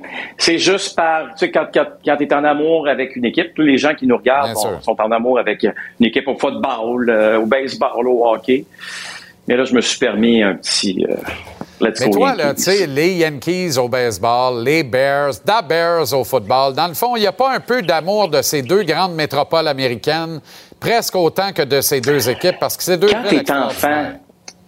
Oui, mais ben, puis les gens qui. Quand tu as grandi aussi avec le logo des Canadiens, c'est un logo, soyons honnêtes, extraordinaire. Le logo des Yankees vient te chercher aussi. Le logo des Bears, il y a souvent mes amis qui disent Ah, il est pas beau. Ouais. Moi, le fameux C là, en orange sur un casque bleu foncé, euh, ça m'a titillé, Ouais, j'imagine, dans mon enfance. Absolument. Euh, qui va assurer, qui va être la paire de grosses pattes dans le filet du Canadien? Ben, c'est Jake Allen qui va débuter la saison. Euh, c'est Jake Allen qui risque de euh, jouer la majorité des matchs. On va mettre un petit bémol. Aujourd'hui, j'étais euh, dans le vestiaire, parlais avec Jake Allen. Je lui ai posé la question c'est quoi là l'idéal pour toi en tant que gardien numéro un de cette organisation? Combien de matchs? Ça va être difficile pour moi de te répondre parfaitement à cette question. Je t'explique pourquoi. C'est qu'au lieu de faire un calendrier, comme on faisait un peu avec Carey à l'époque, pas l'an dernier, qui était pas là au début de la saison, mais avant, on faisait un calendrier, on disait, OK, Carey, tu vas, tu sais, chaque mois, là, tu savais quel match Carey allait jouer. C'est sûr qu'il y a des changements parce qu'il y a des blessures ou il faut absolument que tu gagnes un match un soir donné. Mais ça, ça n'existe pas là, présentement chez les Canadiens de Montréal. On y va à la semaine, si tu veux. Donc, on détermine à la semaine qui sera devant le filet. Il y a une charge de travail. Comme tu le sais, là, les Canadiens, à partir de demain, c'est quatre matchs en six soirs. C'est sûr que Jake Allen ne va pas se retrouver devant le filet pour quatre matchs en six soirs. Mais il a été quand même euh, gentil en me disant 50 matchs pour moi, je pense que ce serait logique. Maintenant, maintenant, il y a une chance quand même en or pour Samuel Montaldo de dire, écoute là, moi je suis rendu à un moment dans ma carrière où je peux aussi faire la différence. Je peux montrer à mes patrons que euh, on peut m'utiliser. Je regarde l'an dernier, Samuel en 33, euh, en 32 décisions, il a 8 victoires. Jake Allen en 33 décisions, il a 9 victoires. Alors, c'est sûr que la logique, là, quand on parle à tout le monde dans le monde du hockey, on va mettre Jake Allen en avant de Samuel Montembeau. Mais, force d'admettre, Jean-Charles, que cette compétition-là, elle est ouverte présentement. Là. Jake Allen, en passant, c'est un grand fan de Samuel Montembeau.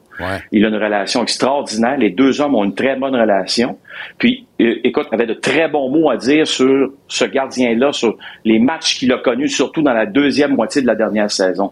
Mais maintenant, si Samuel veut s'établir aussi comme un gardien, on va le mettre en guillemets, là, qui peut avoir une bonne carrière, une grande carrière dans cette ligue-là, une bonne carrière, ben, ça commence aussi pour lui cette année. C'est pas l'an prochain qu'il faut attendre à ça. C'est tout de suite. là. Tout de suite, il faut qu'il y ait une belle bataille. Et n'oublions pas le spectre des blessures dans le cas de Jake Allen. Si tu l'as dit, 33 départs l'an dernier, ça a ouvert la porte aux 32 de Montembeau.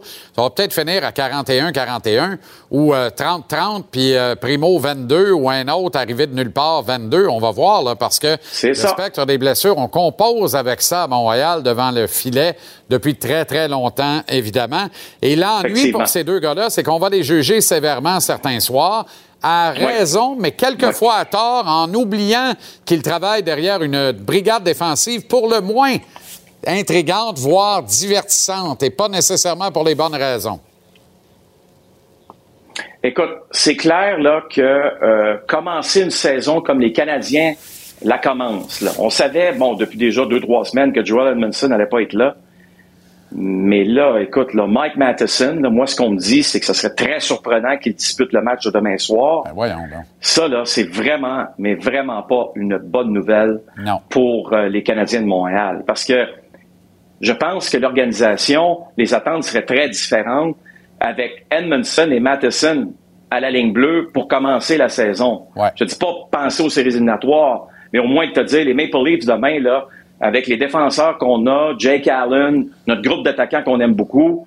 Euh, les Maple Leafs, s'ils gagnent, ça va être difficile. Mais là, là, tu regardes le groupe de défenseurs, puis il va falloir être extrêmement indulgent. Moi, j'ai rarement vu ça. Les Canadiens de Montréal commencer avec si peu d'expérience à la ligne bleue. Écoutez, là, quand on pense qu'il y a quatre défenseurs dans l'équipe, Jean-Charles, qui ont un total d'expérience dans la Ligue nationale de 14 matchs. 4, 14 matchs. C'est très peu. Et c'est, c'est, puis là, ben, je trouve ça dommage parce que je te parlais des gardiens il y a quelques minutes. On leur met énormément de pression. Et, et si ces gars-là sont en mesure de gagner le match de demain soir, wow, bravo. Mais la pression qu'on met à ce jeune groupe-là, elle est énorme. Elle est énorme et je le répète, il va falloir de l'aide. Là. Euh, même si Mike Matheson revient d'ici la fin de la semaine, il va falloir de l'aide. Ça ne peut pas durer comme ça longtemps. Ben non, puis bonne chance pour me trouver un corps défensif de sept défenseurs n'importe où ailleurs dans la Ligue nationale qui cumule pas 1000 matchs d'expérience au total des sept. Ça n'a pas de bon sens. Renaud, on sera là demain au Centre Bell pour le duel Canadien-Livre. Ça demain. Ce mardi, C'est le début de la saison de hockey à TVA Sport avec la présentation des deux matchs au programme. Dès 19h, voyez Lightning Rangers, suivi à 22h de Golden Knights Kings. Une présentation de Pepsi Zéro Sucre. Comment ça va, le grand fil? Très bien, merci. Et toi? Oui, ça commence pour vrai ce soir. Deux matchs dans la Ligue, deux matchs à l'antenne de Ouais. TVA Sport. Faut pas manquer ça. Dès 19h, dans la prochaine demi-heure, on y sera. Euh, mais parlons du Canadien, si tu le veux bien. Quelques modifications au, tri- au trio à l'entraînement ce matin. Rien de trop grave. Drouin qui prenait des rotations avec Mike Hoffman sur le flanc gauche hier en prend maintenant avec Brandon Gallagher sur le flanc droit. Et Hoffman s'en va à droite, Monahan à gauche. Bref, on sent que tout ça est interchangeable. Pezzetta qui alterne toujours avec Dadonov. Pour le reste, pas bien ben de changement. Dans le fond, les duos Suzuki-Caulfield, euh, Dvorak, Gallagher, Doc et Monahan, ainsi que Evans et Pitlick, ça bouge pas. Ben exactement, c'est ça. On parle beaucoup de duo. Moi, le premier trio, on le sait, c'est quoi le duo? On va essayer beaucoup de monde. J'aime, j'aime voir Anderson là. J'aime voir le duo sur le quatrième trio. C'est un trio, je pense qu'il va être appelé à jouer beaucoup. Si Dadonov peut être à la hauteur, on va les faire jouer beaucoup, surtout contre les meilleurs éléments. On a pitché trois gars ensemble, Dak, Hoffman et Monahan. On se demandait c'était quoi le plan de Dak, mais le plan, c'est de le laisser au centre, c'est certain. C'est pour ça qu'on est allé chercher. Moi, je persiste à croire qu'il va se ramasser avec Slavkowski dans un an ou deux pour avoir un gros duo sur un deuxième trio. Mais j'aime le fait qu'on protège Slavkowski. Dvorak est un joueur de la Ligue nationale, peut-être pas un king extraordinaire. Puis j'aime le fait qu'il soit jumelé à Gallagher. Ça va donner de l'énergie aux deux. Je pense que ça va être une responsabilité de Gallagher de s'occuper de Slavkowski. Va aller chercher de l'énergie de ce côté-là. Il s'est préparé, il a bien fait ça pendant l'été. Il a eu un bon camp d'entraînement. Moi, j'aime surtout le troisième trio. Qu'est-ce qui m'inquiète un peu? Tu sais, je viens de te dire qu'on protège Slavkowski. Habituellement, on protège les jeunes défenseurs. Là, on les expose. C'est ça qui, me- qui, qui me chicote un petit peu. Là, on a, on a un jeune avec un vétéran. On n'a pas été capable de faire une transaction. Joel Edmondson n'est pas en santé. Euh, Kovacevic, tant mieux, c'est un, un gros bonhomme, mais c'est pas un gars qui a énormément d'expérience. Moi, c'est de ce côté-là suis un petit peu inquiet, c'est d'exposer des jeunes défenseurs comme ça. D'un autre côté, s'ils sont à la hauteur, on va vraiment savoir qu'est-ce qu'on a, qu'est-ce qu'ils ont dans le corps un petit peu. Gouli sur une première paire, euh, c'est c'est lui qui m'inquiète le moins. C'est juste qu'on va l'exposer à jouer contre Marner puis Hughes, mais c'est c'est là que je pense que ça va être un petit peu difficile pour les défenseurs, puis en contrepartie, mais ça va être difficile pour Allen. Moi, je pense qu'il va avoir, qu'il va avoir à faire à face à plusieurs shots de qualité demain soir. Mais en même temps, Goulet, Savard, Jack-Eye, Whiteman, moi, je peux pas critiquer Ouais. ça. C'était deux de mes trois paires de défense hier. Mais quand je regarde l'autre, Harris avec Kovacevic, ça me donne l'impression que si Matheson a le feu vert, c'est Matheson qui joue avec Kovacevic Ouais. et c'est Harris qui ne joue pas le match inaugural. J'aurais préféré voir Harris sur le flanc droit de Matheson pour compléter la trilogie du vétéran avec une recrue là, dans la brigade défensive. Mais dans, dans un monde idéal, c'était Madison, Edmonton sur la première paire pour face au- faire face au premier trio. J'espère qu'on va le voir rapidement pour pas brûler nos jeunes défenseurs. Slavkowski n'est pas sur l'avantage numérique. Phil Martin Saint-Louis dit vouloir le voir se concentrer sur le 5 contre 5. Imagine dire ça d'un vétéran de 10 ans dans la Ligue. C'est ça la beauté d'une recrue. C'est euh, tout ce que tu vas dire à son sujet, ça va passer, il n'y a pas de problème. C'est une recrue. Ouais. Ben moi j'adore ça, j'ai pas de problème avec ça, on veut le protéger un peu. Puis si je regarde les avantages numériques, pas de problème avec le premier avantage numérique, Wideman il est là. Le où que j'ai un petit problème, c'est pas que c'est pas que Slavkowski ne soit pas là, c'est de voir cinq joueurs d'avant sur la deuxième unité de l'avantage numérique. Vous de quoi? Avec Marner qui tue des punitions, si la, la pénalité se termine, Matthews embarque sa glace, puis on a cinq joueurs d'avant, ça peut être sérieusement problématique pour le Canadien de Montréal. Mais quand je vois Hoffman, Dadonov, euh, Gallagher, Dak et Dvorak, ça va prendre un, un 0 en 2, 0 en 3 avant qu'on voit Slavkowski atterrir sur l'avantage numérique. Ouais. Ça peut être demain soir, ça peut être en fin de semaine, ça sera pas tellement. Et c'est une menace en désavantage numérique, les Leafs de Toronto. C'est un excellent point que tu amènes là. Euh, Petit fun fact, les joueurs de l'Avalanche du Colorado ont reçu leur bague de la Coupe Stanley. Euh, c'est un beau moment, évidemment. Est-ce que c'est encore ton club pour sortir de l'Association Ouest? Je pense que oui, pas une division là, euh, très forte de ce côté-là. Je pense qu'ils vont être premiers au classement, sortir de l'Ouest. Moi, je vois pas personne qui peut les menacer. On parle beaucoup de. Tu sais, j'ai hâte de voir les Oilers Edmonton. Est-ce qu'on peut passer à un autre niveau? Je pensais que les Oilers et Toronto étaient prêts à passer à un autre niveau l'année passée. C'est pas arrivé. Qu'est-ce que Calgary va avoir de l'air? C'est aussi très intéressant de voir de ce côté-là. Mais avec un Kale McCarr qui va encore, selon moi, être meilleur avec un McKinnon, tu sais, never be satisfied, de jamais être satisfait. Joe Sakic, qui est à la tête de l'organisation là-bas, en a gagné des Coupes Stanley. Oui, ils sont contents d'avoir gagné. Ils ont fait d'autres choses. Ils ont continué à s'améliorer. Pour moi, c'est la meilleure équipe encore dans la Ligue nationale présentement. On risque d'assister, Phil, on revient plus près de nous, là, au retour de la la bataille de l'Ontario avec l'émergence des jeunes sénateurs qui vont avoir le couteau entre les dents dès le match inaugural de la saison cette année. En même temps, il y a deux coachs sur la sellette. N'en déplaise au nouveau contrat de trois ans, DJ Smith a des résultats à mettre sur le tableau, sans quoi Pierre Dorion, qui est bien en selle comme patron hockey, risque de manquer de patience. Dans le cas de Chandler Keefe, lui, il est non seulement sur la sellette, son patron immédiat, Carl Dobus, tant qu'à moi, l'est tout autant. Écoute, la dernière année de son contrat, c'est pas sans nous rappeler un certain Marc Bergevin il y a un an jour pour jour. Oui, exactement. Je connais ton opinion sur une division canadienne. Alors moi, je, souhaite du succès aux deux organisations parce que ça serait vraiment le fun de les voir en série. On a fait des bonnes choses à Ottawa. Les, attentes, sont très élevées de ce côté-là. Pierre Dorion a fait ce qu'il avait à faire. Puis DJ Smith est, avec deux assistants coachs d'expérience. Je pense que si ça ne fonctionne pas, on va peut-être aller vers ces assistants coachs-là d'expérience par intérêt. Mais moi, je pense je donne la chance au coureur. Je pense qu'il va bien faire ça. Ou que c'est un peu plus compliqué, c'est à Toronto. C'est une équipe faite pour la saison régulière. Je pense qu'ils vont être corrects en saison régulière. Mais est-ce qu'on pense qu'on peut gagner avec Sheldon Keefe? il est intimement relié à Carl Dubas. Les deux, c'est c'est comme les deux doigts de la main. Moi, je pense que si ça commence, je m'attends pas à un faux départ de Toronto, mais si ça va mal, je pense que ça sera pas juste un poste qui va être vacant à Toronto, ça va être les deux. Ben oui. Quand on cherche l'argent au Canada, on regarde en Ontario, mais on regarde aussi en Alberta. Là aussi, il y a une bataille intéressante avec des attentes très élevées et pour les Oilers et pour les Flames. Ben, Brad Living a fait un, travail extraordinaire. Il a confiance en son entraîneur. Il a renouvelé son contrat. On pensait qu'elle allait être relégué aux oubliettes un petit peu à Calgary quand on s'est amélioré. Huberdo, quel jeu qu'on voit ici qu'il a fait. On peut s'attendre de voir ça là-bas. Kadri a eu une saison extraordinaire. Il a appris beaucoup. Il a amené ce bagage-là du Colorado à Calgary. Je m'attends à une, une, très bonne saison de leur part, mais les attentes et la pression vont être très fortes parce que les Oilers Edmonton, leurs voisins d'à côté, vont avoir une bonne saison aussi. Est-ce que Gaudreau, ça peut cliquer à Columbus. On sait que Johnny Hockey, après avoir signé son gros contrat à Calgary, s'était endormi pour quelques saisons. Là, il y a de quoi s'amuser avec Patrick Liney. S'il fallait que ça décolle puis que ça lève, on va avoir du fun à regarder Blue Jackets. Je pensais pas dire ça un jour, moi. Ouais, mais comme on a eu du fun à regarder les Oilers Edmonton avec McDavid et Drysdale, je compare pas les deux duos, mais ça peut ressembler à ça. Avoir du fun à les regarder, à marquer des buts, mais à pas faire les séries pendant une couple d'années. Moi, je pense qu'on est à deux, trois ans d'être compétitif là-bas. Il va falloir développer nos jeunes. Par contre, ça va être très intéressant à regarder pour les partisans là-bas, mais je m'attends pas qu'ils fassent les séries cette saison. Et le dernier dossier qu'on surveille, c'est la Coupe Connor Bedard. Les Sharks s'invitent dans la conversation. Ils ont deux défaites d'avance tout le monde adapte. Écoute, oui, puis Toronto va s'inviter là-dedans. Ça fait une couple de fois dans nos chroniques, j'essaie de plugger ça là-dedans. Moi, je pense que Chicago va s'inviter dans cette danse-là. Présentement, c'est San Jose qui est là.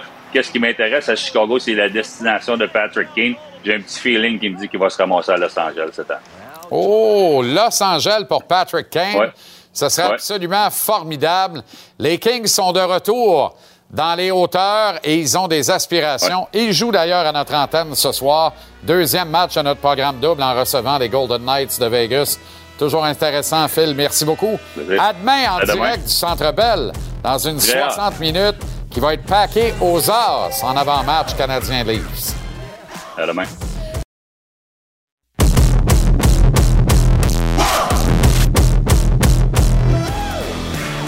On poursuit notre tournée des hauts dirigeants de chez nous qui rayonnent aux quatre coins de la Ligue nationale.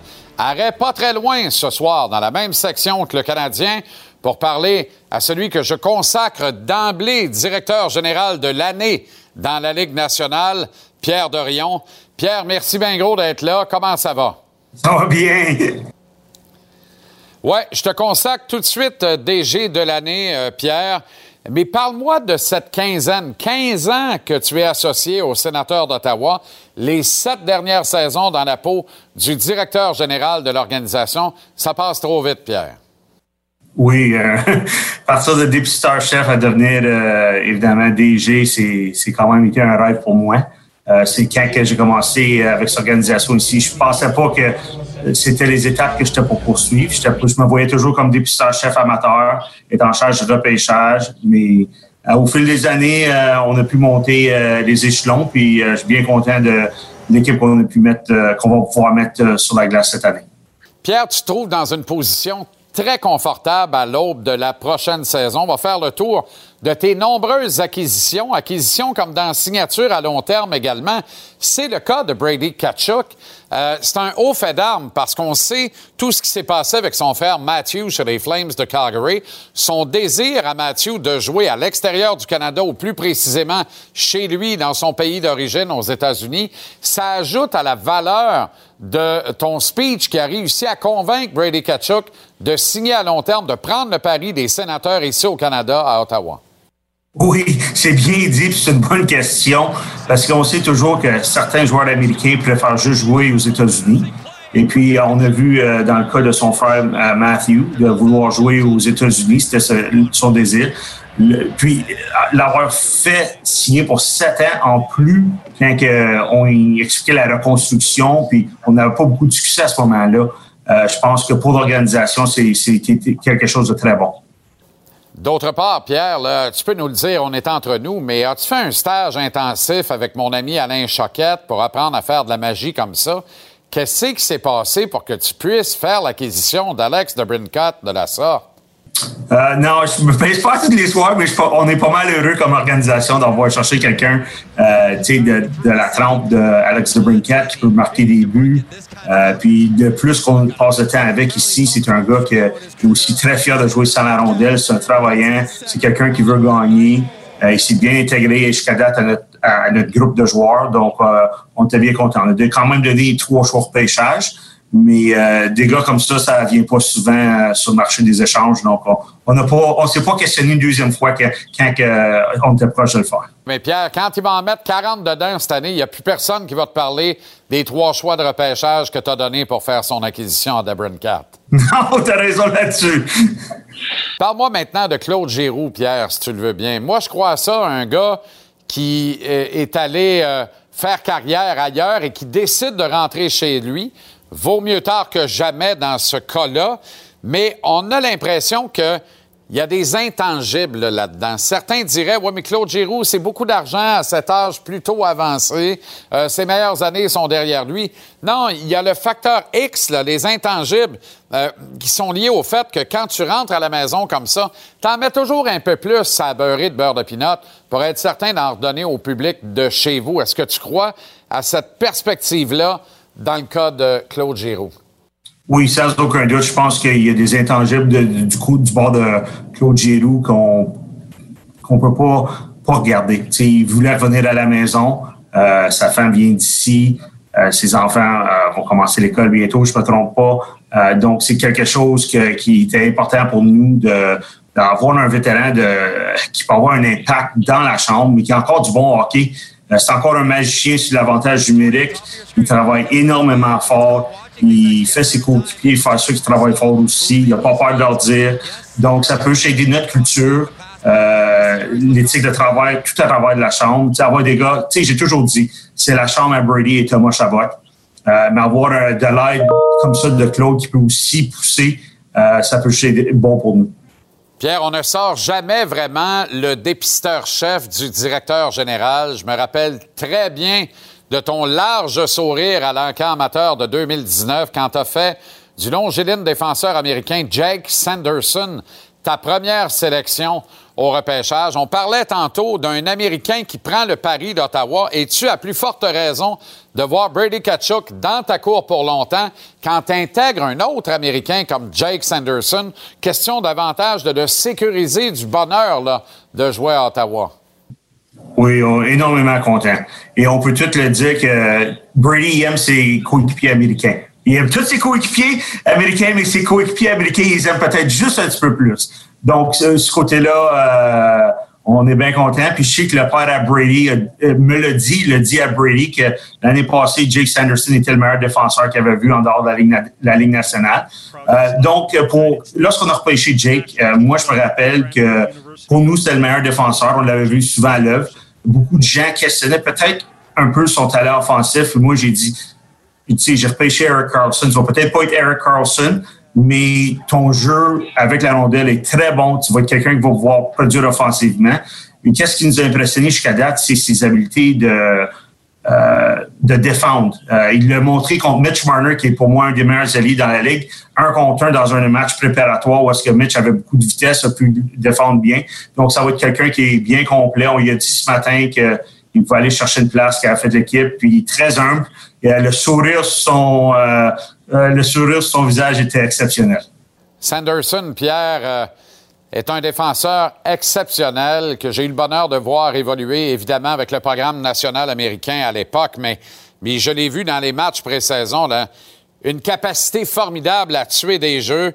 Euh, c'est un gars qui... La fameuse première passe, la sienne, est plus souvent qu'autrement absolument Il l'a fait très bien. Il est doté d'un excellent coup de patin également. Et pour un jeune joueur, des fois, l'équilibre, c'est un peu plus Bambi style. Dans son cas, pas de problème de ce côté-là. Euh, alors, quand tu ajoutes un ingrédient comme celui-là dans une brigade défensive qui contient déjà un gars comme Thomas Chabot, il y a quelque chose d'impressionnant là-dedans. Là. C'est gratifiant et c'est réconfortant pour la suite des choses, non? Euh, oui, oui. Puis, quand tu l'as bien décrit, le patin est exceptionnel, euh, l'habilité de briser des jeux, la relance, le jeu de transition, son patin, euh, son élancé, son ballon, c'est tout spectaculaire. Donc, tu sais, c'est juste avoir un peu d'expérience. Il va y avoir des matchs qui vont en arracher cette année, ça, c'est sans aucun doute, mais c'est juste avoir plus d'expérience, il va être meilleur plus, plus de matchs qu'il va jouer dans la ligue. Vivre avec les erreurs des kids, des joyaux des jeunes joueurs, c'est une denrée rare et c'est un privilège que c'est pas toutes les organisations qui se l'accordent. Vous le faites à Ottawa et vous le faites bien. Leur permettre d'écrire le livre des erreurs, c'est une chose, Pierre, tant qu'ils l'écrivent pas trois fois chaque. Non, ils en font toutes. Même les vétérans, ils en font souvent beaucoup, mais ça fait partie, ça fait partie du hockey. Ouais, ben as bien raison, Pierre. Bien d'accord avec toi. Peut-être une ombre au tableau, là, euh, cette acquisition de Cam Talbot, c'est pas ça l'ombre, au contraire. Tu as fait de la magie là-dessus parce que tu as réussi à sortir de l'équation Matt Murray et à rentrer Cam Talbot, ce qui est une nette amélioration au final, tant qu'à moi, pour votre équipe. Mais euh, cette blessure qui va le tenir à l'écart là, pour au moins six semaines, probablement jusqu'à huit, c'est peut-être la seule ombre au tableau. Mais quelle acquisition quand même cet été, Cam Talbot. Là. Oui, non, pour nous, c'était, tu sais, la, la, position de gardien de but, c'est la position la plus importante. On peut tout avoir des grands et les grandes théories du monde de hockey. Quand ton gardien de but fait pas des arrêts, ah, c'est bien rare qu'on gagne des matchs. Donc, euh, pour nous, c'est, on s'est dit, on a fait, on a fait plusieurs échanges, on a changé le personnel de l'équipe. Puis tout faire ça, ça aller chercher un gardien de but. Je dirais pas de premier plan, mais quelqu'un qui était quand même un, qui a joué au match des étoiles, qui est un joueur d'étoiles, qui a bien performé l'année passée. Puis c'est, c'est pas de sa faute, Marc-André Fleury, c'est un gardien de but exceptionnel. Donc, euh, il s'est fait battre par quelqu'un qui, qui était exceptionnel. Puis, euh, je le cache pas, quand j'ai vu les commentaires de l'agent, les, les, commentaires de Bill Guerin, on s'est mis au téléphone, puis on, savait qu'il y avait un historique avec Gustafsson et Bill Guerin à Pittsburgh. Et puis, pour nous, c'était juste solidifier un peu notre, notre position de gardien de but en faisant cet échange.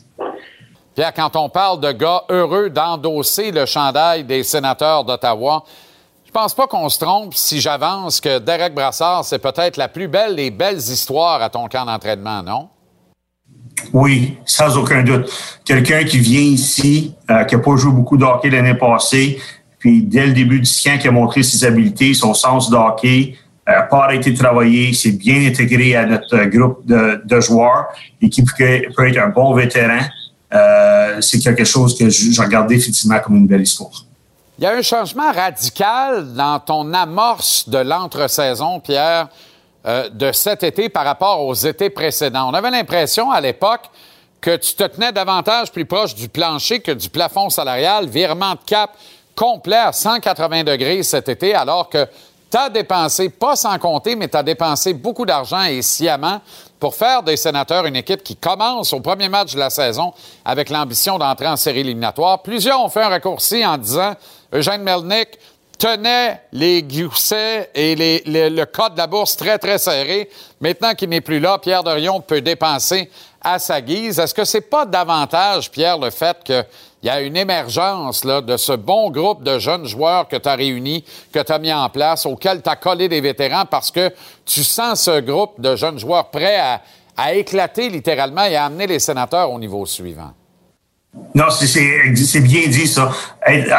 avoir une chance d'être dans les séries cette année, c'est quelque chose que c'était toujours notre vision, je dirais même trois ans. C'était vraiment cette année qu'on visait d'avoir une chance. Tu sais, j'ai pas peur de dire que j'aimerais ça être à la date limite d'échange, de pas être un vendeur cette année. Peut-être pas être un acheteur, euh, mais pas être un vendeur cette année. Donc, mais euh, au, quand lorsqu'on a commencé ce plan, c'était toujours l'année 22-23 qu'on était pour dépenser plus, euh, qu'on était pour aller chez plus des vétérans de premier plan.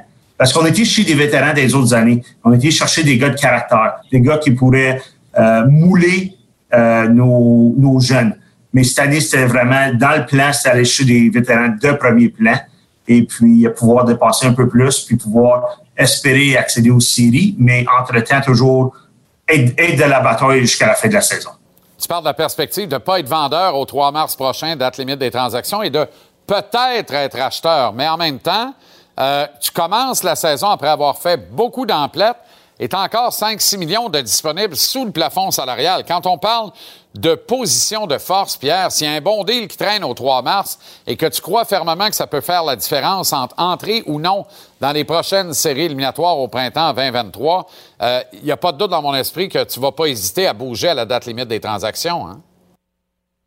Oui, il nous reste encore une marge de manœuvre qui est quelque chose qu'on s'est toujours dit qu'on était pour garder. On ne sait pas, tu sais, notre équipe est meilleure sur papier, mais on regarde dans, dans la conférence de l'Est, toutes les équipes sont améliorées. Euh, Columbus s'est amélioré, Jersey s'est amélioré. Euh, Islanders, pour moi, ils, ont passé à travers le même euh, parcours que nous avec le COVID au mois de novembre. On était les deux équipes qui ont joué beaucoup de joueurs qui n'étaient pas disponibles. Donc, dans la conférence, on regarde beaucoup des équipes sont améliorées. Donc, tu sais, ça, ça va pas être facile. Puis, mais si jamais on fait partie de la course, on va, on va voir cette marge de manœuvre. Pierre, c'est toujours un plaisir de te parler en français, dans un français qui est, dans ton cas, impeccable. Une saison très excitante nous attend à suivre. Tes sénateurs d'Ottawa, on dirait qu'ils portent ta marque d'ailleurs plus que jamais. Merci infiniment que tous tes joueurs demeurent en santé pour que vous soyez dans le mix le plus longtemps possible cette saison. Merci d'avoir pris le temps pour nous et l'ensemble de nos téléspectateurs et téléspectatrices. Bonne saison, Pierre, puis à très bientôt. Merci. Alors voilà comment on a vu cette édition du mardi ici à JC. Ça commence pour vrai dans quelques secondes. Programme double à notre antenne. D'abord, depuis Madison Square Garden sur l'île de Manhattan, la bataille à la conquête du trophée Vézina peut-être un titre de finaliste au trophée Hart commence entre le roi Igor Chesterkin et le maître Andrei Vasilevski. Lightning Rangers, ce sera suivi du duel entre les intrigants Golden Knights de Vegas et les prêts à éclore Kings de Los Angeles de Philippe Dano. Je vous souhaite une soirée de sport à votre goût. Bonne saison LNH à toutes et à tous. Soyez là demain pour une autre édition de JC qui est réalisée grâce à une équipe formidable en régie sur le plateau. Une équipe qui n'est rien si vous n'êtes pas là. Merci d'entretenir la conversation et de faire route avec nous quotidiennement. Une soirée à votre goût. À demain, 17h en direct du Centre Bell pour le match canadien Leafs. Tu veux pas manquer ça. Salut.